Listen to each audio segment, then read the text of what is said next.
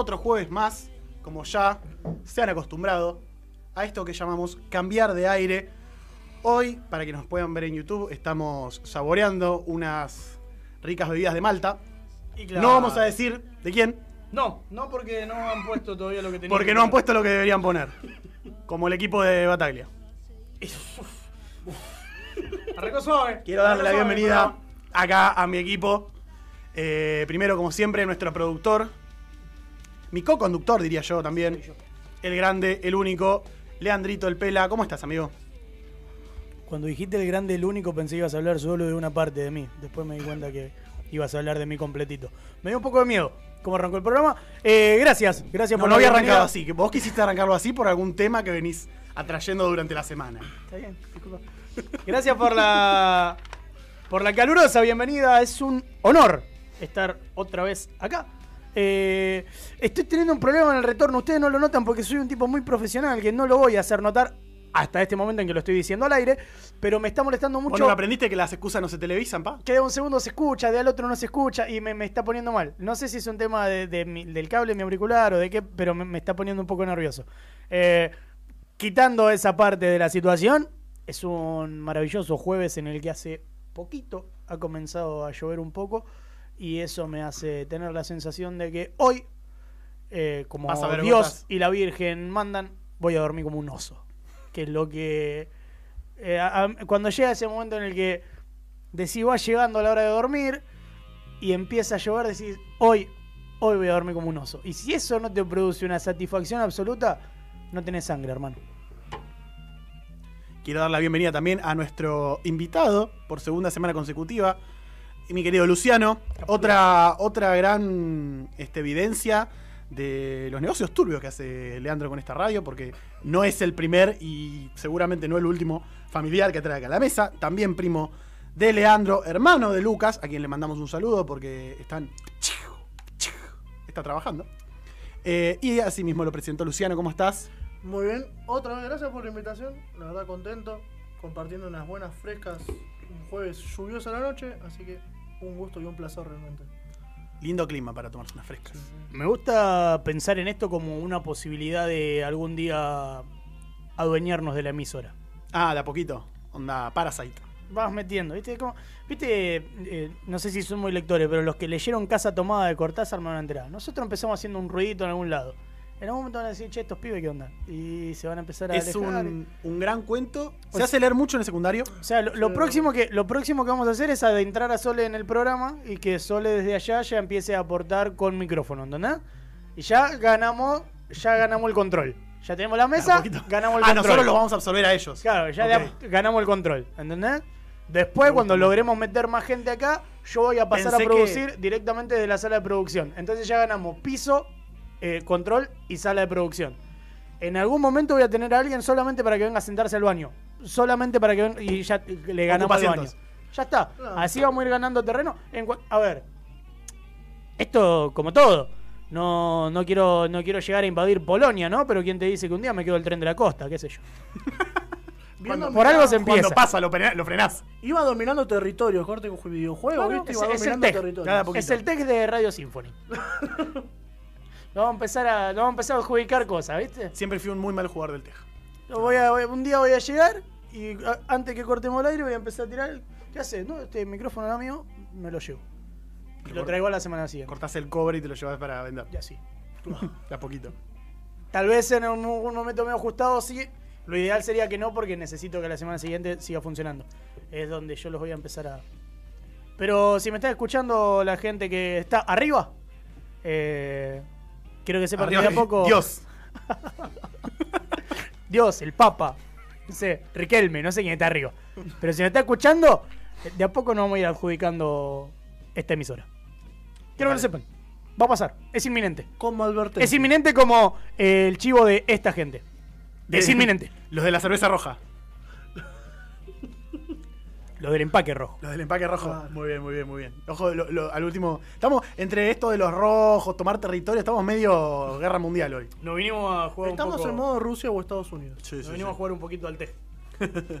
Eh, pero sí, me, me parece que está, está bastante bien, está bastante aceptable, qué sé yo. Bueno, hoy tenemos un programa muy cargado, tenemos muchas cosas, como, como usualmente. Estaba por decir como, como no suele ser, pero este programa ustedes saben que tiene una producción del carajo, encabezada acá por Leandro, como Nosotros hemos dicho. estamos elaborando una bestialidad. Estamos elaborando, pero no te puedo explicar lo que estamos Tenemos todo un equipo detrás. 175 personas. No hace falta que, que, que enumeren y que diga nombre, basta que haga para que ustedes se den idea. Contestar solo con, con muecas o, o ruidos siempre es excelente. ¿Viste cuando están hablando mal de alguien y no sé, tipo, no, viste, viste, Jorge, ¿Qué haces? y haces con los ojos nada más? ¿Qué haces? No, no es una Tipo, cosa. Sí, claro. Si está ahí, no hables. Es una Y si, desaprobación. y si vas a nombrar, nombralo. No seas cagón. Es una desaprobación. Es como, hay un. Hoy, hoy viene el relector. Hay un cuento de Cassiari que habla de la gente que cuenta Señores, señores, feria del libro. Hay un cuento de Cassiari que habla de la gente que cuenta chistes. Y en un momento se refiere a la gente que cuenta chistes con palabras fuertes en momentos inapropiados.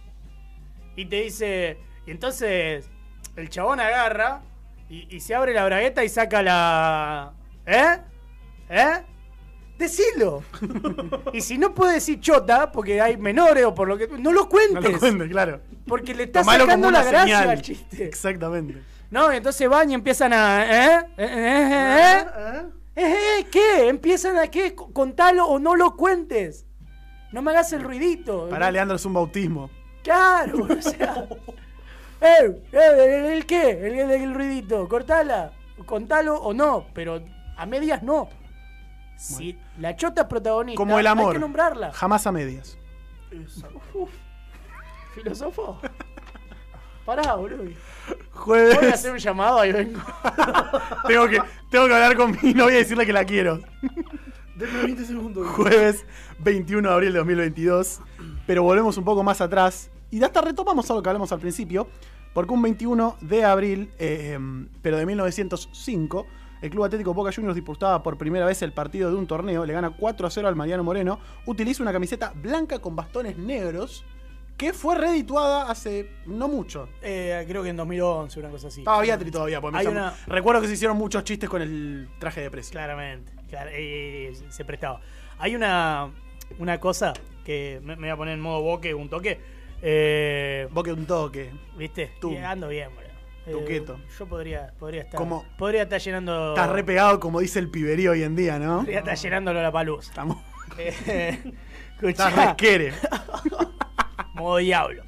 No, Ya eh, quedaban viejos esos palos. ya está. Ya, Ese ya no se usa. Ya no se usa más. Mal. Así no habla el piberío. El esquere No duró me dos puedo acoplar. no me puedo acoplar nunca al piberío. Cuando yo llego al piberío, el piberío ya avanzó. Ya se fue. Ya está. Ya está en otra. Es como la vida. Ah, estaba re O sea, pesado hoy. Cuando yo escuché a Pablo Londra, ya Pablo Londra no sacaba música.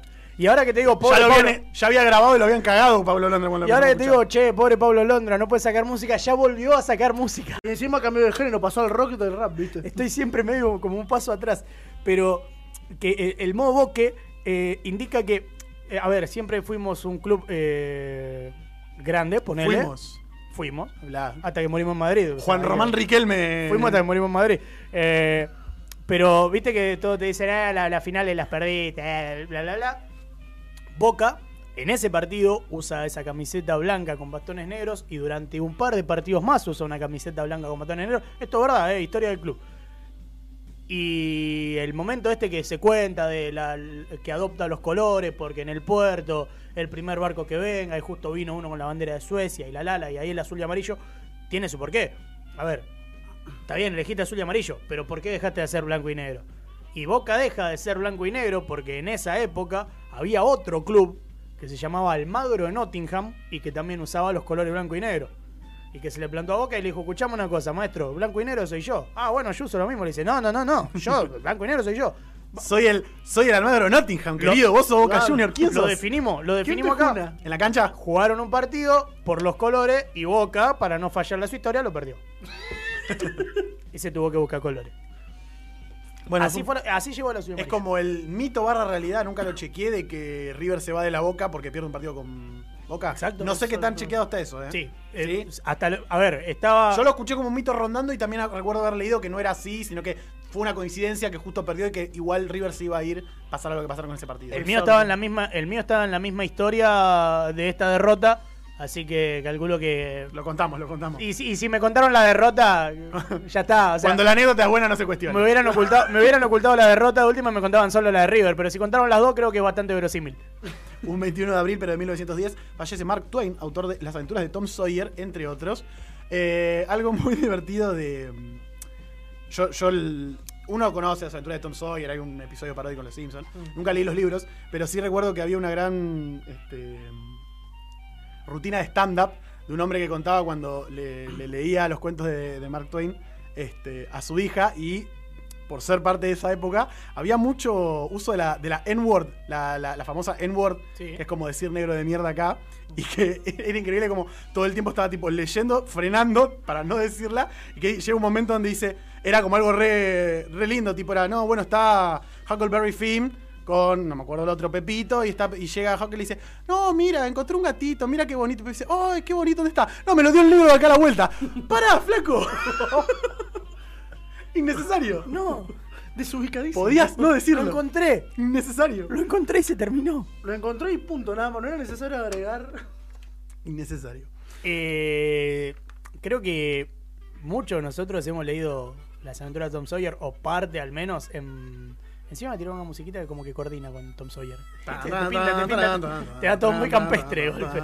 Eh, que eh, lo hemos leído en el colegio y voy a ser absolutamente sincero con ustedes. Recuerdo que me encantó. No me acuerdo una bosta de las aventuras de Tom Sawyer, pero me acuerdo que era buenísimo. Recuerdo que era un, yo sé que era un pendejo como que ca- iba cagando al reto porque eran todo boludo menos él. Claro. Básicamente era más o menos Claro, la, la sí, idea sí, sí, iba por ahí, iba por ahí. Pero la verdad que lo- como, como muchas de las cosas que sé en esta vida, sé porque las parodió los Simpsons. Claro. Sí. Uno de esos fue este, aventuras de Tom Sawyer. Con, con Nelson y Bart. Con Nelson Ibar. Un 21 de abril de 1926 nace una de las finalistas de la carrera de la muerte, Isabel II, reina de Inglaterra, quien disputa el verdadero trono ante Mirta Legrand. No Hay- que- ¿Puedo proponer hay un un chiste. trofeo que ¿Vieron que.? Sí, decime. La que se muere primero, por ejemplo, si se muere Mirta primero, las Malvinas son de Inglaterra. hay una. Estoy, Claro. ¿eh? Ya son igual. Ya son pero- igual. Medio, Claro, que, son, pero medio si que es como el. Medio, nos que cagando. cuando, medio que cuando perdés una apuesta y le decís, dale doble o nada, la pija le dice el otro. Claro, exacto. Algo Doble que, ¿qué me vas a dar? Ya te gané. Jujuy, no. Igual, igual, igual con el litio que hay en Jujuy no aceptarían quédate Jujuy. Tierra del Ni la tiremos por las dudas, porque no la van a chorear. Quédate Tierra del Fuego. Escuchá, eh, Tenemos el barrio de 11. Decirle Eleven y listo. yo, yo que me, yo. Yo que me encargo de, la producción de este programa, venía pensando muchísimo en no darte la grilla del programa hasta el momento en que tenemos el aire para que no puedas leer las efemérides antes y que en el momento de leer esta que es como absolutamente descolocado. quedé descolocado, ¿eh? Así que Muy bien. ah, hemos generado un gran momento radial. No sé si tanto para ustedes, pero para nosotros fue muy divertido. Al menos para mí, que lo planeé. Aparte, al, al fin y al cabo, si no lo hacemos para divertirnos nosotros, aquí vamos a divertirnos, ¿no? Claro. Un 21 de abril de 1960 se inaugura la ciudad de Brasilia como capital de Brasil. Es la ciudad construida en el siglo XX que fue declarada Patrimonio Histórico Cultural de la Humanidad. No recuerdo bien. ¿Era Río de Janeiro la. Antes, sí, Antes sí. Antes era la capital? Antes era Río. Nunca entendí por qué lo cambiaron. No sé cuál. porque era. Brasilia era más linda. Vos como patrimonio de la humanidad, le es dijo, como no. cuando ah, Alfonsín quiso mudar la capital a La Pampa, creo. Sí, y, hubo, y hubo proyectos también de mudarla a Formosa, creo, pero esos fueron anteriores. ¿Qué hay en La Pampa, además de Igual campo? bueno, porque vos le sacás a los porteños la- el, el hecho de ser capital y todo lo que eso atrae. Yo creo, sería muy divertido. yo creo que la capital de este país tendría que ser Córdoba. Y creo que tendremos que estar todos de acuerdo. Podría ser, ¿no? Yo, yo, yo- no, pero será por otras razones. Un 21 de abril de 2016 muere el músico Prince. Perdón, el hombre antes conocido como Prince. Porque Claro. ahora tiene un- eh, Prince murió siendo un, Un signito un medio simbolito extraño. medio muy piola, pero impronunciable. Claro. eh, de una sobredosis accidental de fentanilo. Nadie, Eh. nadie ha chequeado que sea accidental. Nadie ver, recontra a ver, bien, ¿eh? No, no, creo que el consumo no fue accidental, sí la sobredosis. Yo creo que viene por ese lado. Es como, es como esos videos que están circulando mucho ahora en TikTok, porque yo soy parte del piberío y uso TikTok. eh, ¿Qué hace? que, que, que tipo se van cayendo. Dicen, oh, me- tipo, estoy yendo a laburar y me caigo, y tipo se caen encima de la tele y la prenden. Ah, Por- sí, sí, sí, bueno, sí, sí, sí, un- sí. un- medio una onda así. Uy, estoy yendo a ser un músico responsable. Uy, casi me morí. se consagró en 1984 con Purple Rain, disco de la banda sonora de la película homónica, homónima, por la cual ganó un Oscar.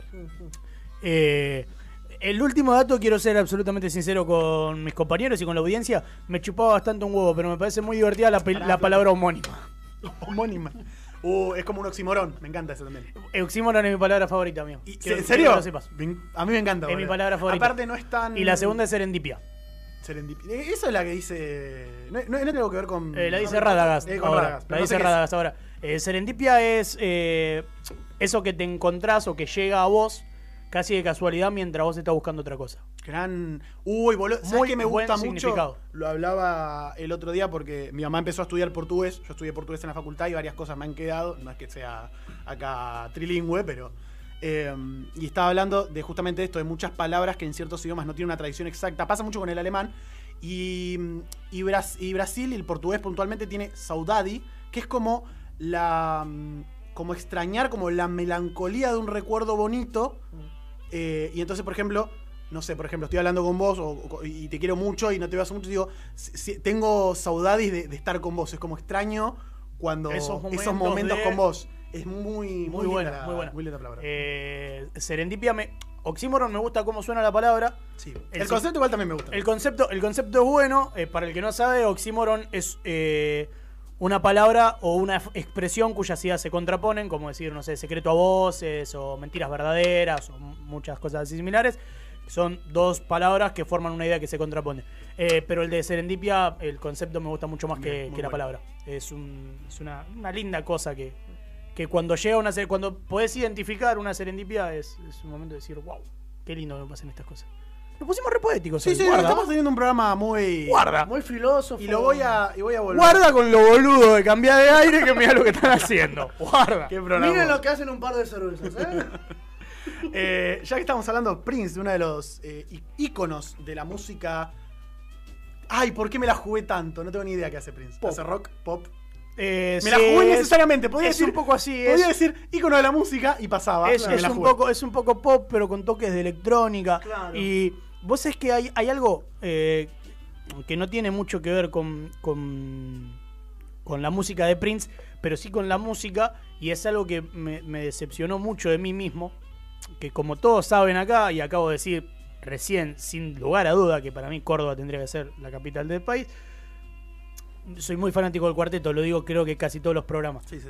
Eh, fui a cuanto lado pude a ver a cada cuartetero que se acercó a la provincia de Buenos Aires y planeo, apenas tenga vacaciones, irme a Córdoba a ver a esa gente de local, digamos.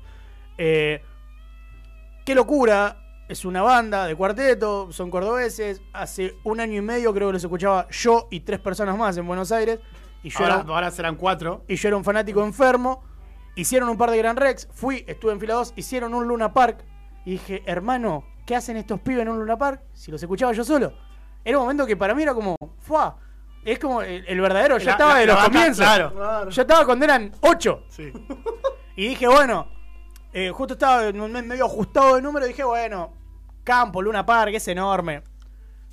Espero que cambie el mes, como para que cambie el cierre de la tarjeta y saco las entradas. Y en el momento que fui a sacar las entradas, apareció un cartelito. En el momento, porque decía últimas entradas, últimos tickets.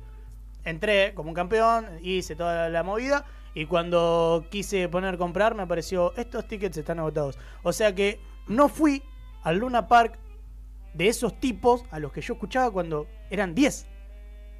Y me decepcioné absolutamente de mí. Y otro de los grupos, estos de, de, de cuarteto que me gustan muchísimo es la conga, ¿no? Y el otro día, eh, estos, estos pibes de la conga van a hacer 10 Gran Rex. 10, por la duda, porque capaz que uno quedaba corto. 10. Y el otro día salieron las entradas de, de Daddy Yankee, que hace el- ahora el, el último, el último concierto, porque se retira la música y la lala. Y yo claramente no dudé, porque era un momento grosso, ¿no? Y dije, bueno, hablé con una compañera de laburo y le dije, che, estoy medio justo, ¿me prestás tu tarjeta de crédito? Sí, lea novio, me dijo. Dale. Así que claramente esperé la hora y el momento adecuado, entré, hice la, la cosa que había que hacer y me compré las entradas para ir a ver el Gran Rex de la Conga. Pero. Ah, no, que las compré justo el mismo día que salían el día de las de Daddy Yankee.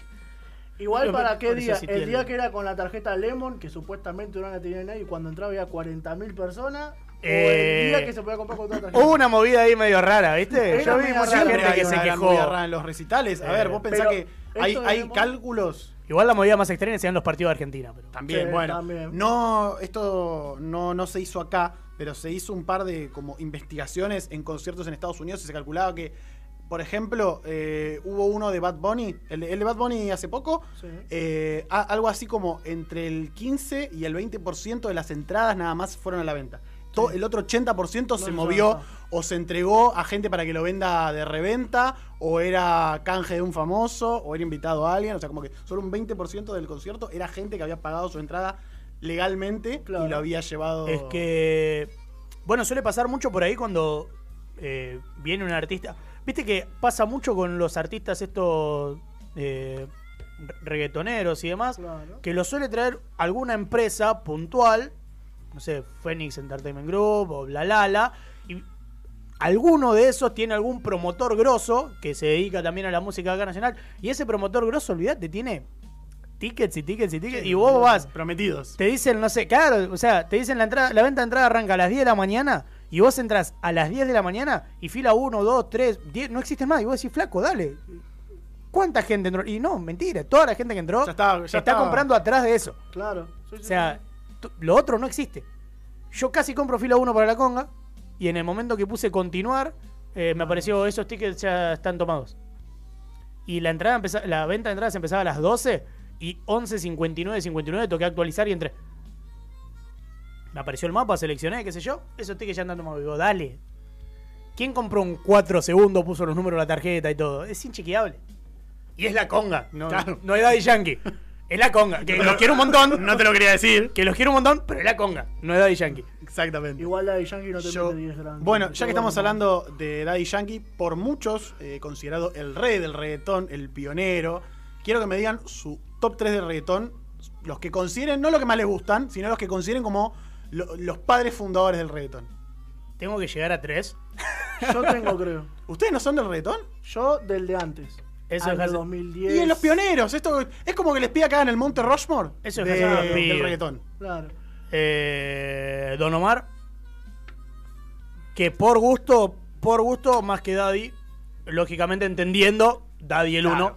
Pero. Pasa que Don Omar tuvo como varios años en cana, entonces como que no Claro, pudo. conmigo que la Es baja. como decir, es como decir, no sé, eh, qué sé yo. Tuvo más carrera. Eh, En la historia de Boca me gusta Benedetto, eh, pero lógicamente no es más que Riquelme. Bueno, acá lo mismo. Me gusta Don Omar, no sé, entendemos que no es más que Daddy Yankee, pero por gusto Don Omar, Daddy Yankee. Y te queda uno. Y me gusta lo que hace Nicky Jam, y me gusta cómo arrancó y demás. Nicky Jam, aparte que no, no, no era tan conocido en su momento, pero es un- está en el Claro. grupo de los pioneros, sin duda. Sí, sí, Fue sí. como sí, que sí. se hizo más famoso con el pasar del tiempo. Claro. Arrancó con el rap, se juntó con, con Daddy Yankee. Yo creo que la, cositas. ¿no? la. Perdón, Luciano, tu. Es eh, Daddy Yankee, Don Omar. Y hay, un, hay unos pares en ese momento, por ejemplo, La Factoría era uno que también, o si no, Niga. Eddie. Lover. Eddie Niga se- Lover. Niga tuvo que cambiar el nombre. Exactamente. Y por lógicas razones, por lo que mencionamos antes que hace Que le decían Flex Que le decían también. Flex. Era Flex. Ahora es, sí. Claro. Pero tenía un Flex en su momento, tenía un par de temas tremendo. Era una Sí, locura. yo creo que mi, mi, Ese. Vacilabas. eh, mi top, mi top 3, yo creo que Daddy Yankee y, y Don Omar no pueden faltar. Lo mismo que, que Leandro, eh, yo a Don Omar lo tengo más arriba. Eh, y sí, yo creo que lo competiría probablemente con Nicky Jam. Que no la pegó tanto en esa primera Andan etapa. Wisin y Yandel también Ah, ahí también. un poco, que, que Claro, en bueno, Wisin y Yandel comienzos, tendrías que elegir uno de los dos porque después Claro. se separaron. Claro. Bien, eh, yo considero que hay como algo así como cuatro etapas del reggaetón. Sí. Hay una primera etapa que va desde los nacimientos allá en Puerto Rico con Daddy Yankee, y todo el grupo, y va más o menos hasta 2007, que es lo que hoy es como el reggaetón viejo, ponele. Claro. Lo que nosotros conocemos el reggaetón el viejo. old school. Claro, el old school. Los momentos donde, y no sé si ustedes se acuerdan, seguramente sí, cuando era un poco que se usaba, en, en la joda se bailaba, pero fuera de la joda estaba como medio mal visto. Estaba como Sí, la cargada sí, de sí, eso, mierda, eso no es música. Muy del, de- de- de- de- del rockero por ahí, que en esa época todavía estaba en auge. El, Conseguiste un empleo eso no pibe. Eso, bueno, otro que. eh, eso no es música, pibe. Eso no es música. Después pasás de una segunda etapa donde empieza a ser como un poco más aceptado, ahí ya empieza a pegarle un poquito más Nicky Jam, donde hay muchos artistas que por ahí no hacían reggaetón y se empezaron a meter, como hizo Luis Fonsi cuando metió Despacito, Despacito. Que va más o menos hasta ahí, como hasta el 2014. Creador de 2015, una frase, más cantado que Más cantado que Despacito. Despacito. Una tercera etapa que para mí es la peor de toda, eh, que fueron como uno o dos años donde el reggaetón se volvió innecesariamente explícito. El, el- la época de Brian Mayer. el crecimiento exponencial El de crecimiento- Anuel, Brian Mayer. Bad Bunny y toda esa crema. Bueno, de ahí sale Bad Bunny que después como que supo moverse Se por otro recató y lado. dijo, wow, wow, wow, wow. Y, la y ahora la rompe toda y está en el top. Claro, bueno. Mi, mi pana, eran esos donde- mi pana bendiciones, gracias a Jesús, dijo, y ahí dijo, ah, pará, le estoy pifiando entonces. Oxímoron, dijo. Vos tenías, vos tenías artistas diciendo, quiero agradecerle a Jesucristo, a Jehová, que me cuida, que qué sé yo. Bueno, ahora vamos con mi tema, se la meto por el culo hasta que le sale caca, le entra todo el prepucio. Pará, flaco, pará. Déjame algo para sacarte Déjame algo para la imaginación. Eh, papi, pará, con esa boquita de decir mamá. Che, y, y- y el tema dice eso, que...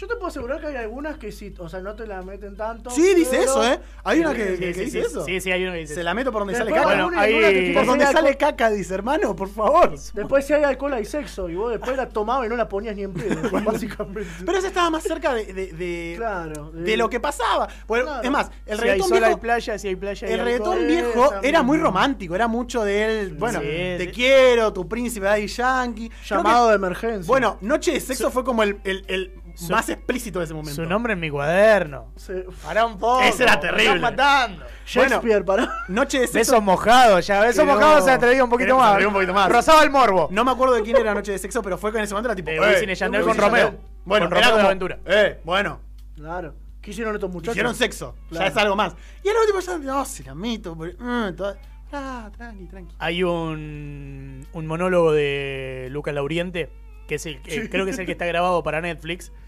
en el que en un momento cita esa frase y, y se detiene y dice... Y eso que acaban de escuchar no lo inventé yo, está en una canción. Porque ahora hay unos degenerados de mierda que cantan esas cosas y tiene un montón de reproducciones. Sí, eh, eh, fue la época también de una canción, seis o siete artistas. O sea, una sola canción tenía, era Y es tipo. un remix. Sí, y, eh, claro, y al remix se le agregaban dos, tres, cuatro más. Claro. Era, No, era una locura, era una locura. temas de como seis minutos, era como una etapa Bueno, cuando salió, del cuando salió eh, Llegamos a la disco. De Daddy Yankee. ¿Eran cuántos? Llegamos a ¿Eran la disco que arrancaba Daddy Yankee, o sea, el tema duraba como nueve minutos, pero cuando arrancaba el tema, Daddy Yankee nombraba todo lo que estaban en el tema con él. Ah, y tarda se dos minutos. un minuto eso- y medio. Eso del reggaetón de nombrar eh, El- el- es a más, la gente que arranca. me acuerdo que es el cartel donde se escribe la historia Baby Rata y Gringo, Kendo Caponi, Nengo Flow, Farruko, Kaiser, Arcángel, Daddy de la Gis. Para un poco, flaco, Y- ¿cuántos son? Y eso que no estaba tan de moda en ese momento, no- mencionar al productor. Porque ahora también se hace Ah, eso. verdad. Claro, Víctor bueno. el Na- bueno, se decía Víctor el Nazi. Víctor el Nazi. Siempre me, pare- siempre me Víctor el pareció Nazi, increíble. Profesor Gómez. ¿Quién era el profesor Gómez? Aparte era gente que nadie conocía, o sea, el chabón que se llamaba Víctor el Nazi, estaba en todos los temas, nunca nadie supo quién carajo era Víctor el Nazi. Nadie le vio la ¿Quién cara. le la cara. Pará, y yo quiero saber quién le puso ese apodo. Porque no estaba Tenía descendientes de ahora, en un ¿qué momento, se- hace un par de años, no sé si se sigue dando porque no estoy tan en el piberío como me gusta presumir. Creo que Cosco empezó a decir nazi y esa cosa así. No sé qué se significaba o qué significa, pero no pasaba en ese momento. Todavía nazi no tenía ese- esa forma de hablar. No sé por qué Víctor le decían el nazi. Y era raro cuando estaba en, el tema, en los temas con Niga, me parece. Sí. Había No, a como mí- una combinación rara. A mí el que me ponía mal era el profesor Gómez, boludo. el profesor Gómez me Los mataba. palos. Sí, sí, me mataba. Me destruía, me destruía la psiquis del profesor Gómez. Era como que escuché ese profesor Gómez, no, esto lo tengo que apagar. No puedo escuchar esto. Aparte yo me imagino Profesor qué Gómez. pasaría si eso se hiciera en otros temas. Tipo, ¿te imaginás, no sé, Bohemian Rhapsody con Freddy diciendo, Freddy, Brian May, tipo, pará, pará. El profesor Gómez. medio. De Teacher Gómez. De Gómez, de Gómez Teacher profesor. Gómez. Yo. Sería muy divertido. Hey, Joe.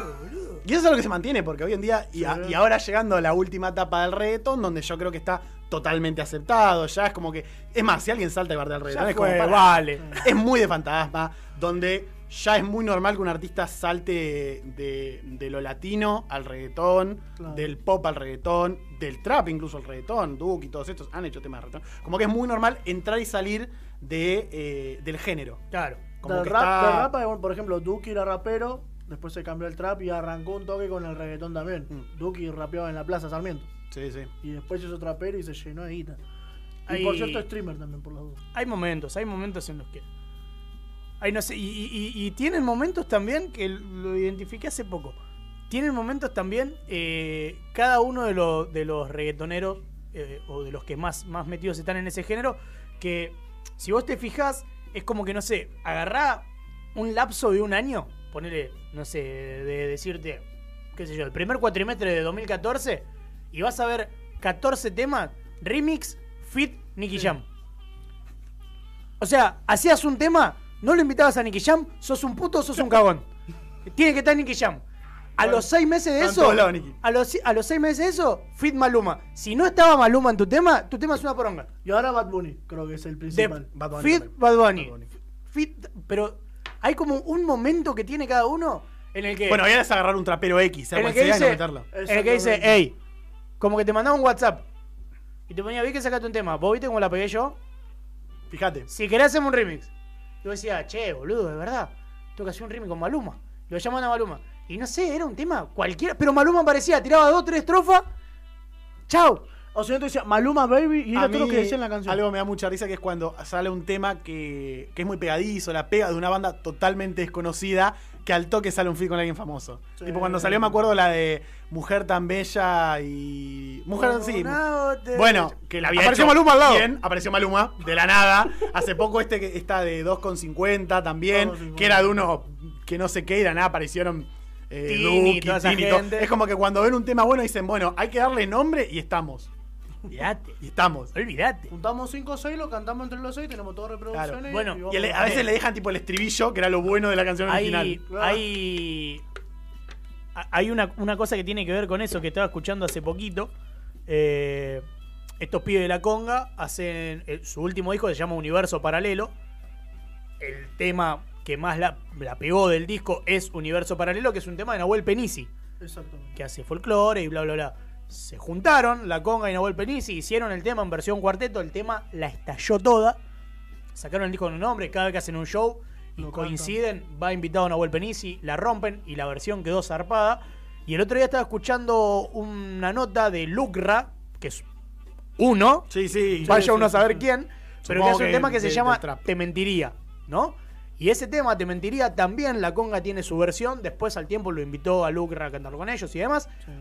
Pero contaba este tipo Lucra que le pasó una vez de estar con sus amigos, que ya es un montón, estar con sus amigos y que uno venga y le diga, boludo, ¿escuchaste? ¿Te mentiría el tema este de la conga? Y el pibe decir, es mío. Es mío. Lo hice yo. Claro, es mío. No seas mentiroso, pelotudo, para que le digan. A ese nivel llegamos con el, con el feed. Habrá que ver con qué el- tan amigos con eran, la entonces. versión. Claro. Claro, o sea, es como que yo, no sé, como que venga uno mañana y me diga, boludo, ¿estaba escuchando la radio? Hay unos locos, llaman cambiar de aire. Vos decís, flaco, Es mi, es- es mi Soy yo. programa. ese. soy- estoy, estoy yo ahí. Hablo boludeces yo. O sea, vos ponés de 11 a 1 y estoy yo diciendo boludeces. Me- me- Nah, si no se parecía, vos. Claro, bol- y dale. ¿De verdad me está diciendo? Ahora, ¿qué, ¿qué notamos con esto? Que toda reversión de esos temas termina siendo mejor, en este caso, en cuarteto. Y muchas tienen su versión cumbia también. Y si me permitís, para mí son mejores. Sí, Reggaetón o cumbia. No metas cuarteto, no metas nada raro. Reggaetón Mira, o cumbia. te voy a contar una cosa. Para la gente que no lo ha visto, puede entrar en este preciso momento. Instagram, leandrito.bajo, busca mi última publicación del feed, que es la de mi cumpleaños, va al último video. Somos mis dos Piden un tíos montón. y yo, a los gritos, Los pibes. cuatro y pico de la mañana, los pibes chorros. Cuatro y pico de la mañana, ¿eh? Jugando al pool, birra, grito, asqueroso, asqueroso todo. Villa por donde lo veas. Eh, Sebastián, el jugador de boca, querrás decir. el colombiano. Faltaba fajar a la serie. Eh, Eso aplica para los dos tipos de vida. Mentira, gente. La gente con plata también le pega a la mujer. Es un problema a nivel mundial del cual eh, desde este espacio abogamos porque termine. aborrecemos esas situaciones. Eh, no, a lo que iba con esto es que en mi cumpleaños no escuchamos un reggaetón. Uno no escuchamos. O sea, no es que eh, no escuchamos una hora, no, no, uno. Ahí te das cuenta. Y, y la pasamos bárbaro. Ni, no- ni nos enteramos. que no- nadie me dijo, che, no te pusiste ninguno de. Maluma. No, no te, te pusiste, pusiste ninguno de plan B. No te metas con Chencho Corleone porque te iba a matar, ¿eh? Por favor. Amo, amo de ese, de ese sujeto, amo que cada vez que se nombra en un tema sea Chancho, Coleone, dale, flaco, te olvidaste. es como que vos me presentes de amiga y está Leandro. Ríos, eh, Leandro. Ríos. Da- dale, Bueno, flaco. aparte no sé si hay otro Chencho en el reggaetón. O sea, tampoco hacía falta. Si yo te digo Pepa, es Cuando pija, no todavía, hace era falta que plan, aclare. cuando, todavía, era- eh, cuando todavía era plan B, era plan B, plan B. Como que necesita decirlo dos veces. Claro, para que le quede bien en claro que era plan B. Plan B, plan B. Eh, im- impulsor de Love and Sex, que creo que todos hemos usado mucho eh, en, en algún, algún momento de...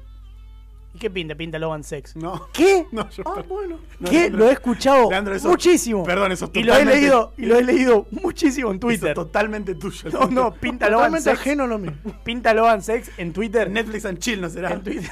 No, no, pinta Love and Sex en Twitter en un momento era. Lo voy a buscar. Lo voy a buscar porque realmente no lo escuché, no es para... ¿Era qué?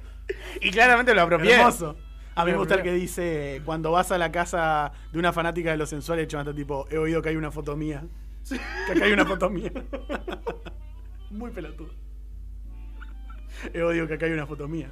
Eh, bueno, hicieron, eh, hicieron mi, mi vecinita, que en un momento Sí, pegó mucho. también, que la pegó mucho. La vecinita, Eh. Hicieron mi vecinita, que, que para lo- lo- los old school fue como una reversión de la vecinita de Vico Sí, ¿viste? Era como, "Eh, otra vez están hablando de una vecina, este muchacho, ¿qué onda? Esto ya lo oí antes. Eh, hay, hay, hay algo que yo tengo una duda, que es que vieron que la música que se baila en los boliches, hay boliches para todos géneros, pero como la, la que se baila en el boliche general, ahora es el reggaetón, ¿no? En algún momento fue la música disco, en algún momento fue rock, o sea, como que va cambiando.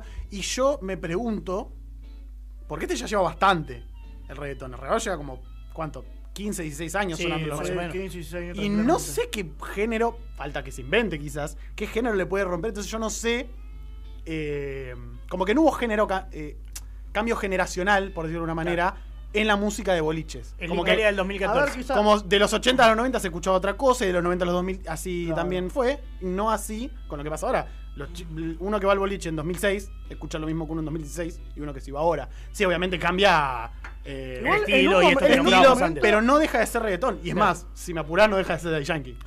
Igual, eh, otra, otra cosa eh, que, tiene, que tiene que ver un poco con eso. Eh, es la música que más suena en el boliche, estamos todos de acuerdo.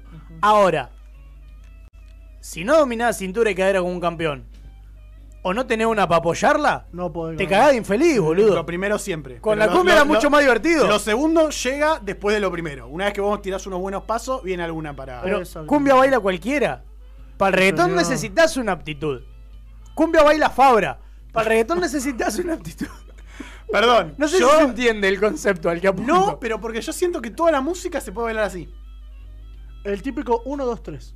No es muy. Típico y famoso. Ojo, obviamente quedás como un boludo si estás así toda la noche Claro. y tenés que tirar a veces para abajo, rozar un poquito, como, como se baila así el reggaetón, pero tampoco lo siento tan. Es verdad que el manejo de cadera es complicado. Sí.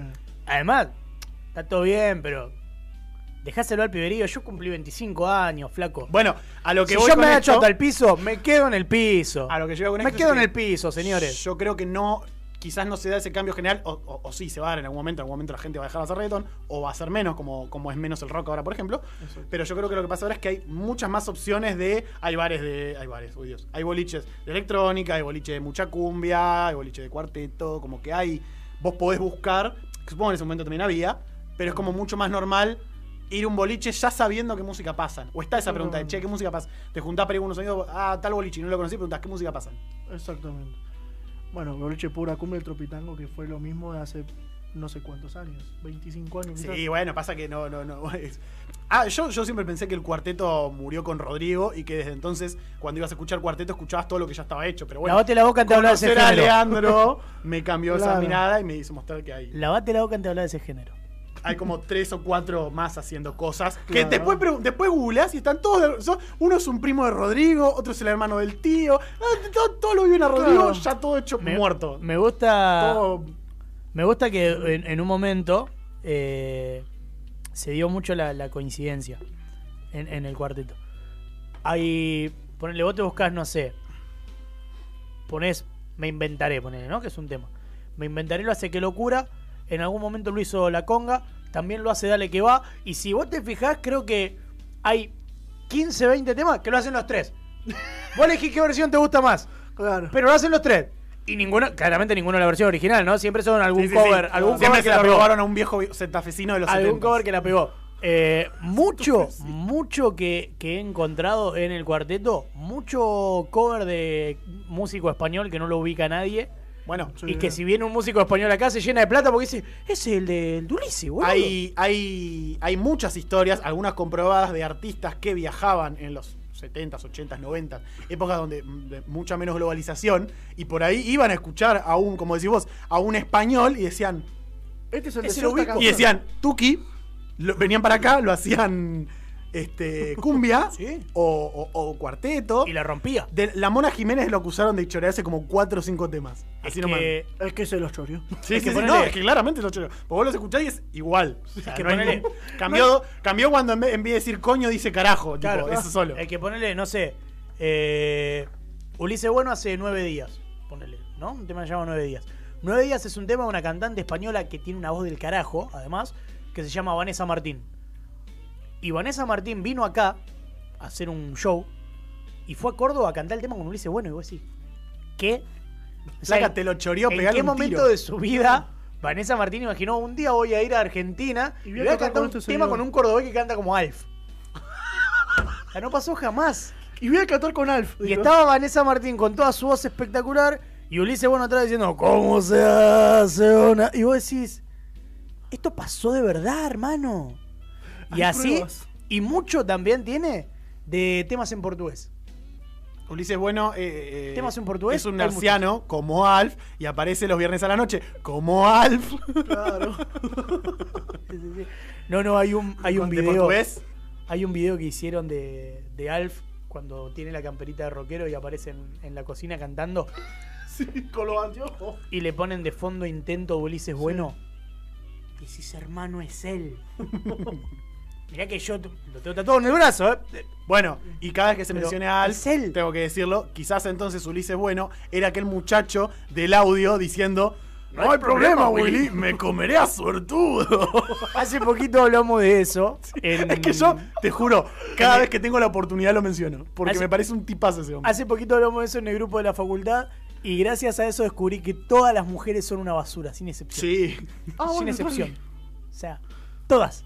Si, si, todas tuvier- si todas estuvieran en ese lugar, todas lo hubieran compartido con sus amigas para reírse de él. Eso es lo peor de todo, que la mina no es que lo. Que igual hubiera estado mal porque lo sube a las redes. Pero la, el- la- la grabación es de ella mandando al grupo de amigas, tipo, uy, no, amiga, mirá esto, tipo. Es un fenómeno. A O ver, sea- yo banco. Yo imito a Mickey. imagínate, imagínate lo cuidado que estoy. No sé. Creo que mi novia se está enterando ahora que imito a Mickey. No, es, un, es un recurso que no usás, ¿entendés? No sale, de- no, No, sale del grupo de amigos porque Fue muy, fue muy sin contexto. Hay mucha no, crueldad. no venía para nada lo que estaban hablando. Empezar a imitar a Alf de la nada. no venía. Lo banco, ¿eh? Está Vuelvo a decir, ese hombre quizás no sea eh, la pareja perfecta para tener una primera cita, pero lo quiero sentado en mi mesa escabeando conmigo. Porque es un tipazo. Él fue feliz cuando lo hizo. Era ¿Lo más un momento de felicidad. Era más el para él que- audio. era más para él que para ella. Fue feliz. Claro. Él fue feliz. Y, y no piensan Basta en y eso. sobra. Transiciona sin, sin mencionar lo que acaba de pasar. Tipo, está tipo, no, bueno, y para mí, si querés nos vemos en la esquina, no hay problema, vení, me convenía a su Artudo. Y nada, vos te terminás de duchar. Pará, flaco, acabas de. No, te, no, no, no, no, no te hagas el boludo. Acabas de invitar a Alf en medio del audio. Es que eso es aún eso. mejor. O sea, eso es aún mejor. Porque demuestra la facilidad del tipo de hacerlo. A mí, la primera vez que mi grupo de, de- de sexto año de la secundaria me dijeron, eh, tiraron el dato de que yo imitaba a Elmo. Y me dijeron, a ver, ya había mandado un par de audios yo hablando normal. Dijeron, boludo, con como hablas no puede ser. O sea, es imposible que imites a Elmo. No, sí, lo hago. No, no puede ser. Sí, lo hago. No, no puede ser. Sí, lo hago. Bla, bla, bla, bla, bla. Bueno, a ver si lo haces, hacelo. Y le digo, ¿y pero qué te pensás que es fácil? Yo no puedo estar hablándote así, normalmente, y decirte, Elmo se equivocó de evento político. Y seguir hablando como yo. Ese es el talento del que hace a Alf. El tipo habló como Alf. Y al segundo era él otra vez. Aparte, sin mencionar para nada lo que acaba de pasar. Es magnífico. Es como que se le cortó la señal y se, te- se le metió Discovery Kids en el medio y después volvió a lo que estaba O hablando. sea, ¿te, te acuerdas que hace poco hicimos hicimos esto de si tenés que elegir tres personas para comer un asado? Sí. Y no lo habíamos mencionado en el último tiempo, porque si no lo elegía, lo elegía. Qui- Quiero que Quiero esté. invitarle una birra. ese Quiero que hombre. venga, no sé, Aymar, Jesucristo y él. que esté. Lo, mere- lo vale, con la lo voz de Alf merece. te diga, pasame un chorizo, pasame una pata de pollo. Imagino la- el momento donde, donde este hombre, porque suponemos que esto es como un deseo que le das a Dios. Claro. Y este hombre común que debe andar por la calle sin ningún tipo de relevancia, de la nada un día se despierta y está en una, sentado en una mesa con un chabón que no conoce, Jesucristo y Aymar, y está tipo, no, larga historia le decimos. Vos no te preocupes. Pero tranquilo que mere- mereces estar en esta mesa. Vos no te preocupes. Vos habla con naturalidad. Escuchalo. Si en algún momento te sale Alf, vos tiralo sin problema. Vos tiró lo que se aceptó y Acá está protegido. Aymar solo te va a dar una clase de fútbol después 15 minutos y Jesús te va a partir el pan y te va a dar vino, pero después vos mandale con él. Si no te cuido yo, te va a cuidar Aymar. Y si no te cuida Aymar, te va a cuidar él. Alguien te va a cuidar. Vos tirá, el- tirá Alf en el momento en que vos Nadie lo te va a grabar. creas. Nadie Vos te va a tirá grabar. lo que estás respaldado por los tres, básicamente. Claro, ya está. Bueno. vale, vale. Y a todo esto. Me lo imagino a Aymar dándole un consejo. O sea, ¿entendés? Diciéndole, no, vos la próxima que imite a Alf le tenés que dar con confianza, porque acá hay mucha A los gente que lo trató de imitar. no pide inferiores. Bueno, eh, no sé si ahora que lo nombré y es un ser humano que, que lo, lo adoro, eh, lo que contó Alexi McAllister de Aymar, Que lo. No, no, no sé. dice que lo agarró a Aymar antes de- del debut del otro día cuando jugó de titular en la bombonera y que le dijo que uno, cuando va a la selección, se, se tiene que preocupar por encontrarse uno mismo. Que el rival, cuando uno va por primera vez a la selección, es uno mismo. No es Venezuela, no es Ecuador, ni es el que, el que tengas enfrente. El rival sos vos mismo y te tenés que encontrar para sentirte cómodo la próxima vez que vayas. Medio, medio cositorto. la- el- Recena, Aymar. mu- demasiado. Fumó un Muy- cañote así, Aymar, y le dijo Cuando Alexi, terminó le dijo, por eso yo estoy haciendo un círculo. Bueno, vos tenés que poner 5 mil dólares y después lo traes a Francis y al otro que nunca me acuerdo el nombre. A Kevin. A Kevin. A al malo. Angelito, boludo. Traes a Angelito. Ay, pobre Angelito. ¿Cómo te van a poner Kevin Traes a McAllister? Francis, lo traes a Kevin. Después ellos agarran pie de argentino. Vos traete unos pies de Brighton. Ahí el Maupay, ese que es medio argentino, seguro Claro. cae. Digo, seguro le copa. Y van poniendo a Luke y nos llenamos de guita todo. Porque al fin y al cabo, el rival no es el otro, sino nosotros mismos. Exactamente. Firmame acá. Boludo, me duele mucho, me hace muy mal que existiendo la película Mi pobre angelito hace 40 años, este pibe que tiene 25 se llame Kevin McAllister. Es a ¿Es el. ¿Es el bullying andando? ¿Alguna vez se, pre- se lo preguntaron al Colo? Estaría divertido para preguntárselo. Es el bullying. ¿Cómo le vas a poner Kevin McAllister? Lo que pasa es que es medio raro, ¿no? está? Eh, Imagínate al Colorado McAllister hablando de la actualidad de Boca y que de repente un periodista le diga, che, te hago una pregunta, Colorado, una pregunta importante, por cierto, que creo Tu que medio hermano. país. tu hijo se llama Kevin por la película Mi Pobre Angelito y el Colorado te va a mirar flaco, estoy hablando de cómo juega Fabri y vos me saltás. Y ahí yo le digo, por Angelito". claro, pero estamos hace 27 horas hablando de Boca. Y a mí ya me. Si yo, si fuera por un periodista y no me fueran a pegar un tiro, y, eh, o mínimo despedir cuando terminara, le diría, claro, yo te entiendo, pero estamos hace 27 horas hablando de si Fabra persiguió el 4 o no, cuando todos vimos que no, y solamente estamos rellenando espacio porque ahora el periodismo nos existe estar 24 horas al aire. Entonces yo te quiero preguntar una duda que la gente tiene. Me sirve más saber qué pasa con Kevin. Me sirve mucho más. Y te, te aseguro que lo van a retuitear más en redes. Si yo te pregunto si vos viste a Kevin McAllister eh, peleando contra los, los ladrones y por eso le pusiste Kevin al pibe. ¿Te lo olvidaste en algún aeropuerto alguna vez? en honor a la peli. ¿Jugaste en Europa y te lo olvidaste en tu casa por lo menos unas fin de semana? Una vez que fue a Nueva York se lo olvidó y ahí fue la segunda.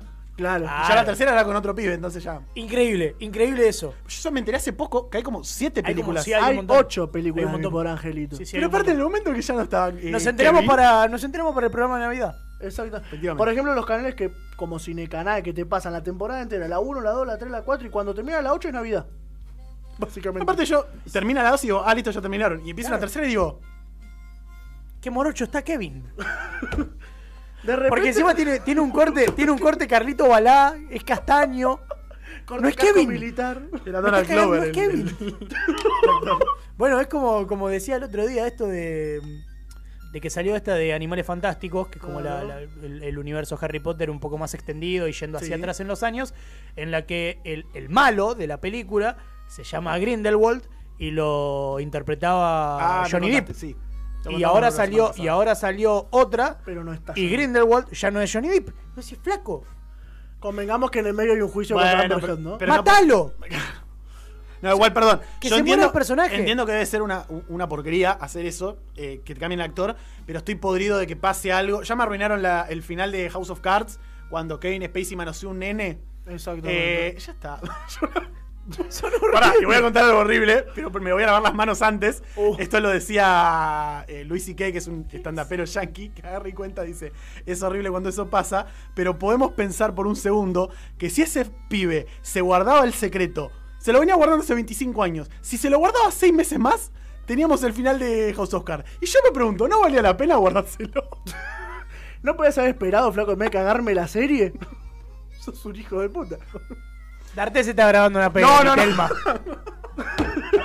muy, muy acá, muy reciente. Lo mío es muy, muy lejano. Lo mío no es. Claro. Lo mío la gente de se rió, a vos te van a medio. escrachar en Twitter. No, no, no, no. Es la misma esencia. No, no. Es la misma esencia. Yo le argentinicé el relato, nada Claro, más. por eso yo lo hice muy lejano. Argentino barra brasilero, ¿no? Digamos. Volvemos Gente, a mencionar este concepto de Vamos programa a- incancelable. En el, momento en, que, en el momento en que la palabra, como todo programa de televisión debería ser, en el momento que la palabra D'Artés aparece en escena, es momento de ir al corte comercial. Gente, nos vamos a tomar un descansito. Vamos a chequear con abogados que esté todo bien. Frenética la y primera si hora. no nos dicen nada, arrancamos en unos minutitos. Tendríamos que haber grabado los legales. Nos llamó Artejo y dijo que quiere ser invitado. Vamos a volver en unos minutitos, lo dejamos con un poco de tanta gente. Ya volvemos. Bueno, ya charlé ahí con, con, mi, con Miguel Ángel Pierri y nuestro abogado y me dijo que estaba todo bien. El hijo me dijo otra vez que mató a Ángeles. Pero mató a Ángeles. y yo le dije, bueno, ya está flaco, ya, ya no sé qué pasó, no me interesa. Burlando momento que está todo ¿no? ¿eh? Eso es terrible. Es uno de los momentos más increíbles de la televisión. Hay, hay algo que yo lo he mencionado muchas veces, me encantan esos momentos televisivos y el momento donde, donde del pero boludo mató a Ángeles es. Y Pierre diciendo tipo. Para un toque, flaco. Para que la gente no sabe. Para que yo estoy tratando de decir que no. Igual me da risa de tipo el chabón saliendo al, al aire y enojado porque le dijo boludo y no porque haya dicho eso, tipo, ¿cómo le haces decir boludo a tu padre? Tipo, no, pero lo de Ángeles no te molestó, sí, pero eso no lo de menos. Creo que dijo algo más grave. Chequealo. Mira el tape. Pedí el tape. Te recomendaría que pidas el tape. Bueno, eh, hoy quiero hablarles de algo. Y es que ahora que Arrancó repastor religioso Estando- igual de golpe. quiero que me den plata, ya que Lucas no está acá por temas de trabajo. ¿Te eh, vas a encargar de la columna deportiva? No, no, no, no. Ni hablemos Eso de fútbol. No semana. hablemos de fútbol, zafemos de hablar de fútbol. Perdió River, perdió Boca. Ya está, el resto no le importa nada. La noticia importante es que ganó San Lorenzo. También que ganó San Lorenzo.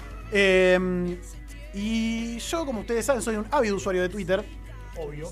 como debe ser, porque es la mejor red social del mundo. Y me gusta recopilar un poco de lo que pasó esta semana. Y hubo un tweet que. A mí me gusta el tipo de tweets que mm, son una anécdota que desencadenan todos los demás contando lo que les pasó. Perdón que te interrumpa, Por eh, favor. Tengo la necesidad de entrar a nuestro YouTube y retroceder 10 segundos y ver lo que la gente se habrá recontracagado de risa de mí tratando de enganchar bien el auricular para escucharme. Es una cosa que no paro de toquetear algo acá abajo. ¿no? Aparte, desde el ángulo de la, de la cámara, parece que lo está manoteando Luciano. Es que por algo la gente no. de- de- chicos, vieron que nosotros cambiamos mucho de nuestros acompañantes. Es por eso, porque él no lo deja de tocar. Igual acá no me estaba manoteando el ganso, ¿eh? Estaba tratando de eh, tratar de conectar el micrófono y no podía. lo Y ya que hablamos de, de trabajos pesados, arroba Lucas Faunos nos contó algo que les pasó en el transporte público cuando estaba muy quemado de laburo. Y contó, una vez me subí al bondi y estaba yendo a darle un beso al cachete al chofer y decirle hola, paré justo y me lo quedo mirando. Otra vez subí y le dije, DirecTV, buenas tardes, eh, perdón, hasta Chacarita, porque laburaba en un call center, Ah, ok. el colapso del de, eh, el trabajo. El laburo en el call center te destruye el cerebro, pero te lo destruye de verdad. Laburé en, en un call center de atención al cliente de Visa y, y lo cuento reseguido esto porque posta, o sea, decía que me cuando te capacitan, en e- o por lo menos en, en esa empresa, te decían que vos para cerrar la conversación siempre tenías que cerrarla con un gracias por comunicarse. No le podías decir chau, no le podías decir hasta luego. O sea, el cliente podía terminar enamorado de vos y decirte flaco te amo y vos decirle gracias por comunicarse. No le podía Así, decir yo también. eras un robot. Y si el cliente te llegaba a primerear y decirte gracias antes que vos se lo puedas decir a él, solamente tenías que responderle a usted por comunicarse. ¿No? Conversación random, absolutamente random con mi vieja. Y en un momento me dice gracias. A usted por com-". Y me frené. Y mi vieja me miró como diciendo, qué imbécil. Digo, no, no, nada, nada, deja, deja. No, te arruina el cerebro, boludo. Sí, verdad. sin duda. Yo una sí que tuve, antes de pasar a las anécdotas de la gente, y bueno, Luciano si tiene alguna la puede contar, eh, fue que en mi primer trabajo, que fue con- trabajo entre comillas, porque se laburaba mucho, pero no se considera trabajo, y con razón, eh, coordinador de viajes de egresados, la primera noche, después de un viaje largo hasta Bariloche, de veintipico de horas, eh, donde no dormía absolutamente nada, y yo estaba muy nervioso por toda la situación, entonces estaba como muy al pendiente de todo.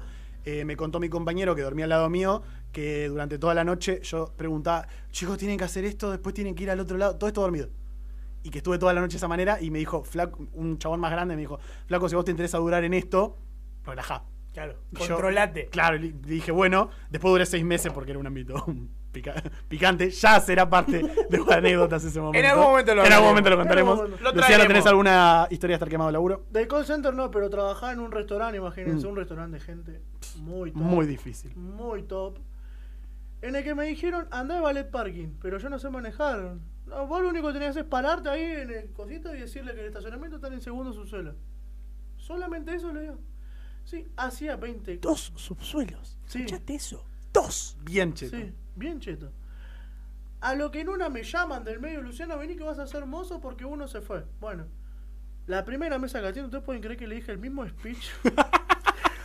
Flaco, ¿cómo, ¿cómo salen los ravioles? Al segundo subsuelo. ¿Cómo? claro.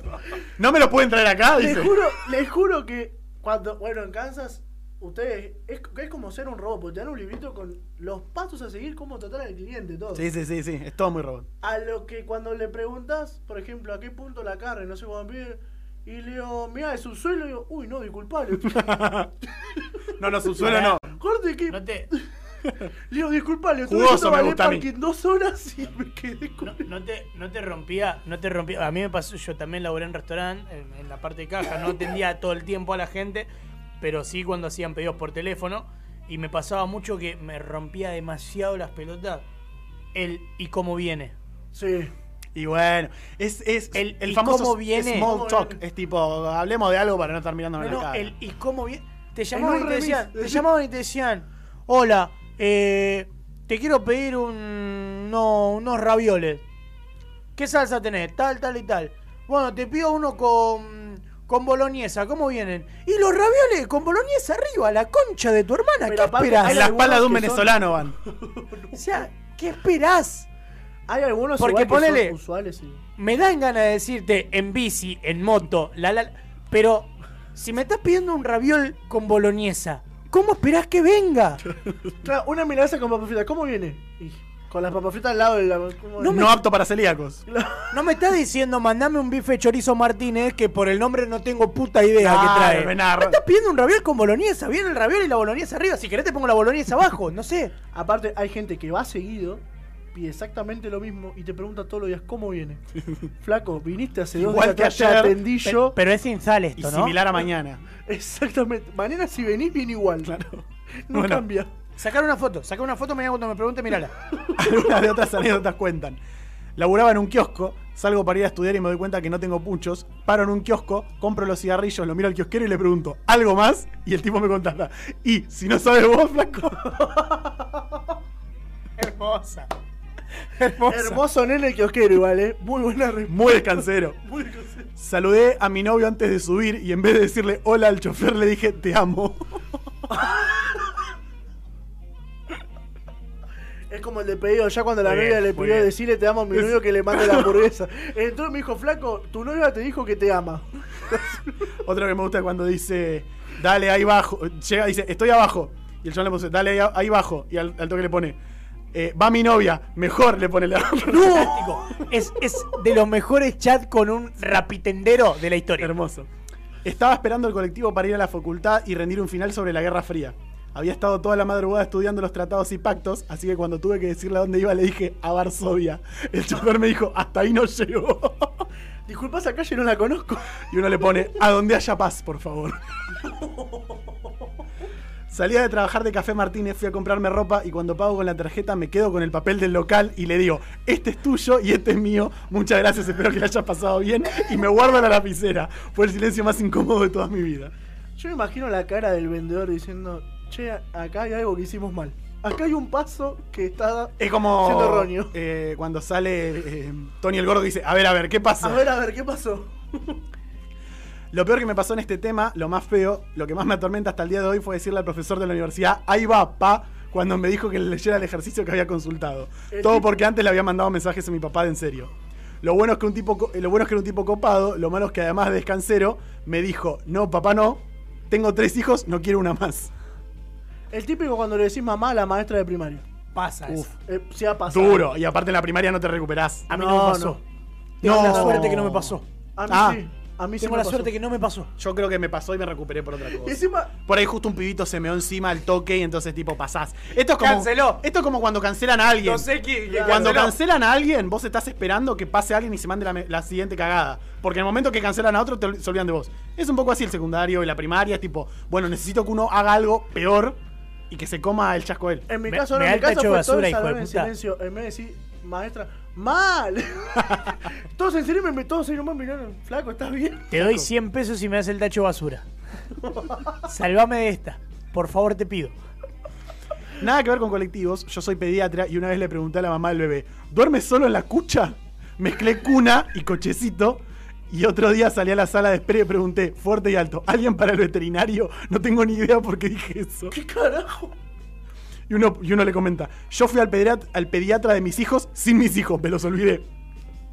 Ah, tiene un Pará, problema grave. hay, hay una. Ahora, ahora que, que venía con esto de olvidarse y este, este tema de la psicosis. Eh, Fernán Mirás, actor que ha hecho muchísimas tiras acá en este país, contó una vez en un programa que le pasaba, que iba al, al psicólogo muy cerca de su casa, que a veces iba en auto y a veces iba caminando, y que le pasó muchas veces de irse caminando y a la salida pasarse media hora buscando el auto hasta acordarse que había ido caminando y muchas otras irse en el auto, volverse a la casa caminando y a la noche tener que salir y no saber dónde puta mierda estaba el auto. Iba con la alarma, pi, pi, pi, pi, el que toque primero es mío, dijo. Un colectivo venía ma- manejando que parecía el Dakar, todo el mundo venía incómodo y a los saltos, a lo que en un momento se escucha desde el fondo, eh, en un español de España perfecto, a ver tío, ¿qué vas llevando mulas? Y todo el bondi se tentó. Me subo al bondi y paso la sube, no marca. Pruebo una, dos, tres veces más y nada. Ya cruzado le digo al chofer, esta máquina no anda. Y me dice, probá pasando la sube y no el DNI, pibe. A lo mejor funciona. Ah, encima bien descansero el chofer. Para, hay una similar eh, de cuando recién se empezó a usar la sube, que la tiró una piba también en Twitter, que dice que se subió al bondi y le dijo al chofer hasta, no sé, hasta cabildo y juramento, por favor, y que el chofer le dice, más cerca, piba, y ella se acerca más al cosito de la sube. Corte y le si dice, la vista, hasta cabildo y juramento, por favor. En vez de apoyar, dale, mami. Argentina. Por favor, querido. Si no no te regales así. Si no te la sube cuando metían la tarjeta donde no iba, así en el coso del monedero. En el- en la parte de arriba En la también. parte de arriba, un clásico ese. Una vez venía en mi auto quemado del bocho, me cruzó un auto igual al mío y lo saludé pensando que era yo. Ah, bueno. Ese estaba muy mal, ¿eh? Ese debe ser el, el- el más, que, el más quemado que, Sí. que leí hasta ahora.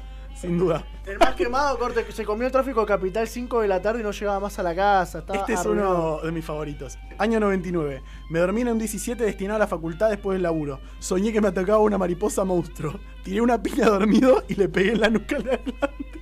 Me quería cagar a trompadas. No. No. ¡No!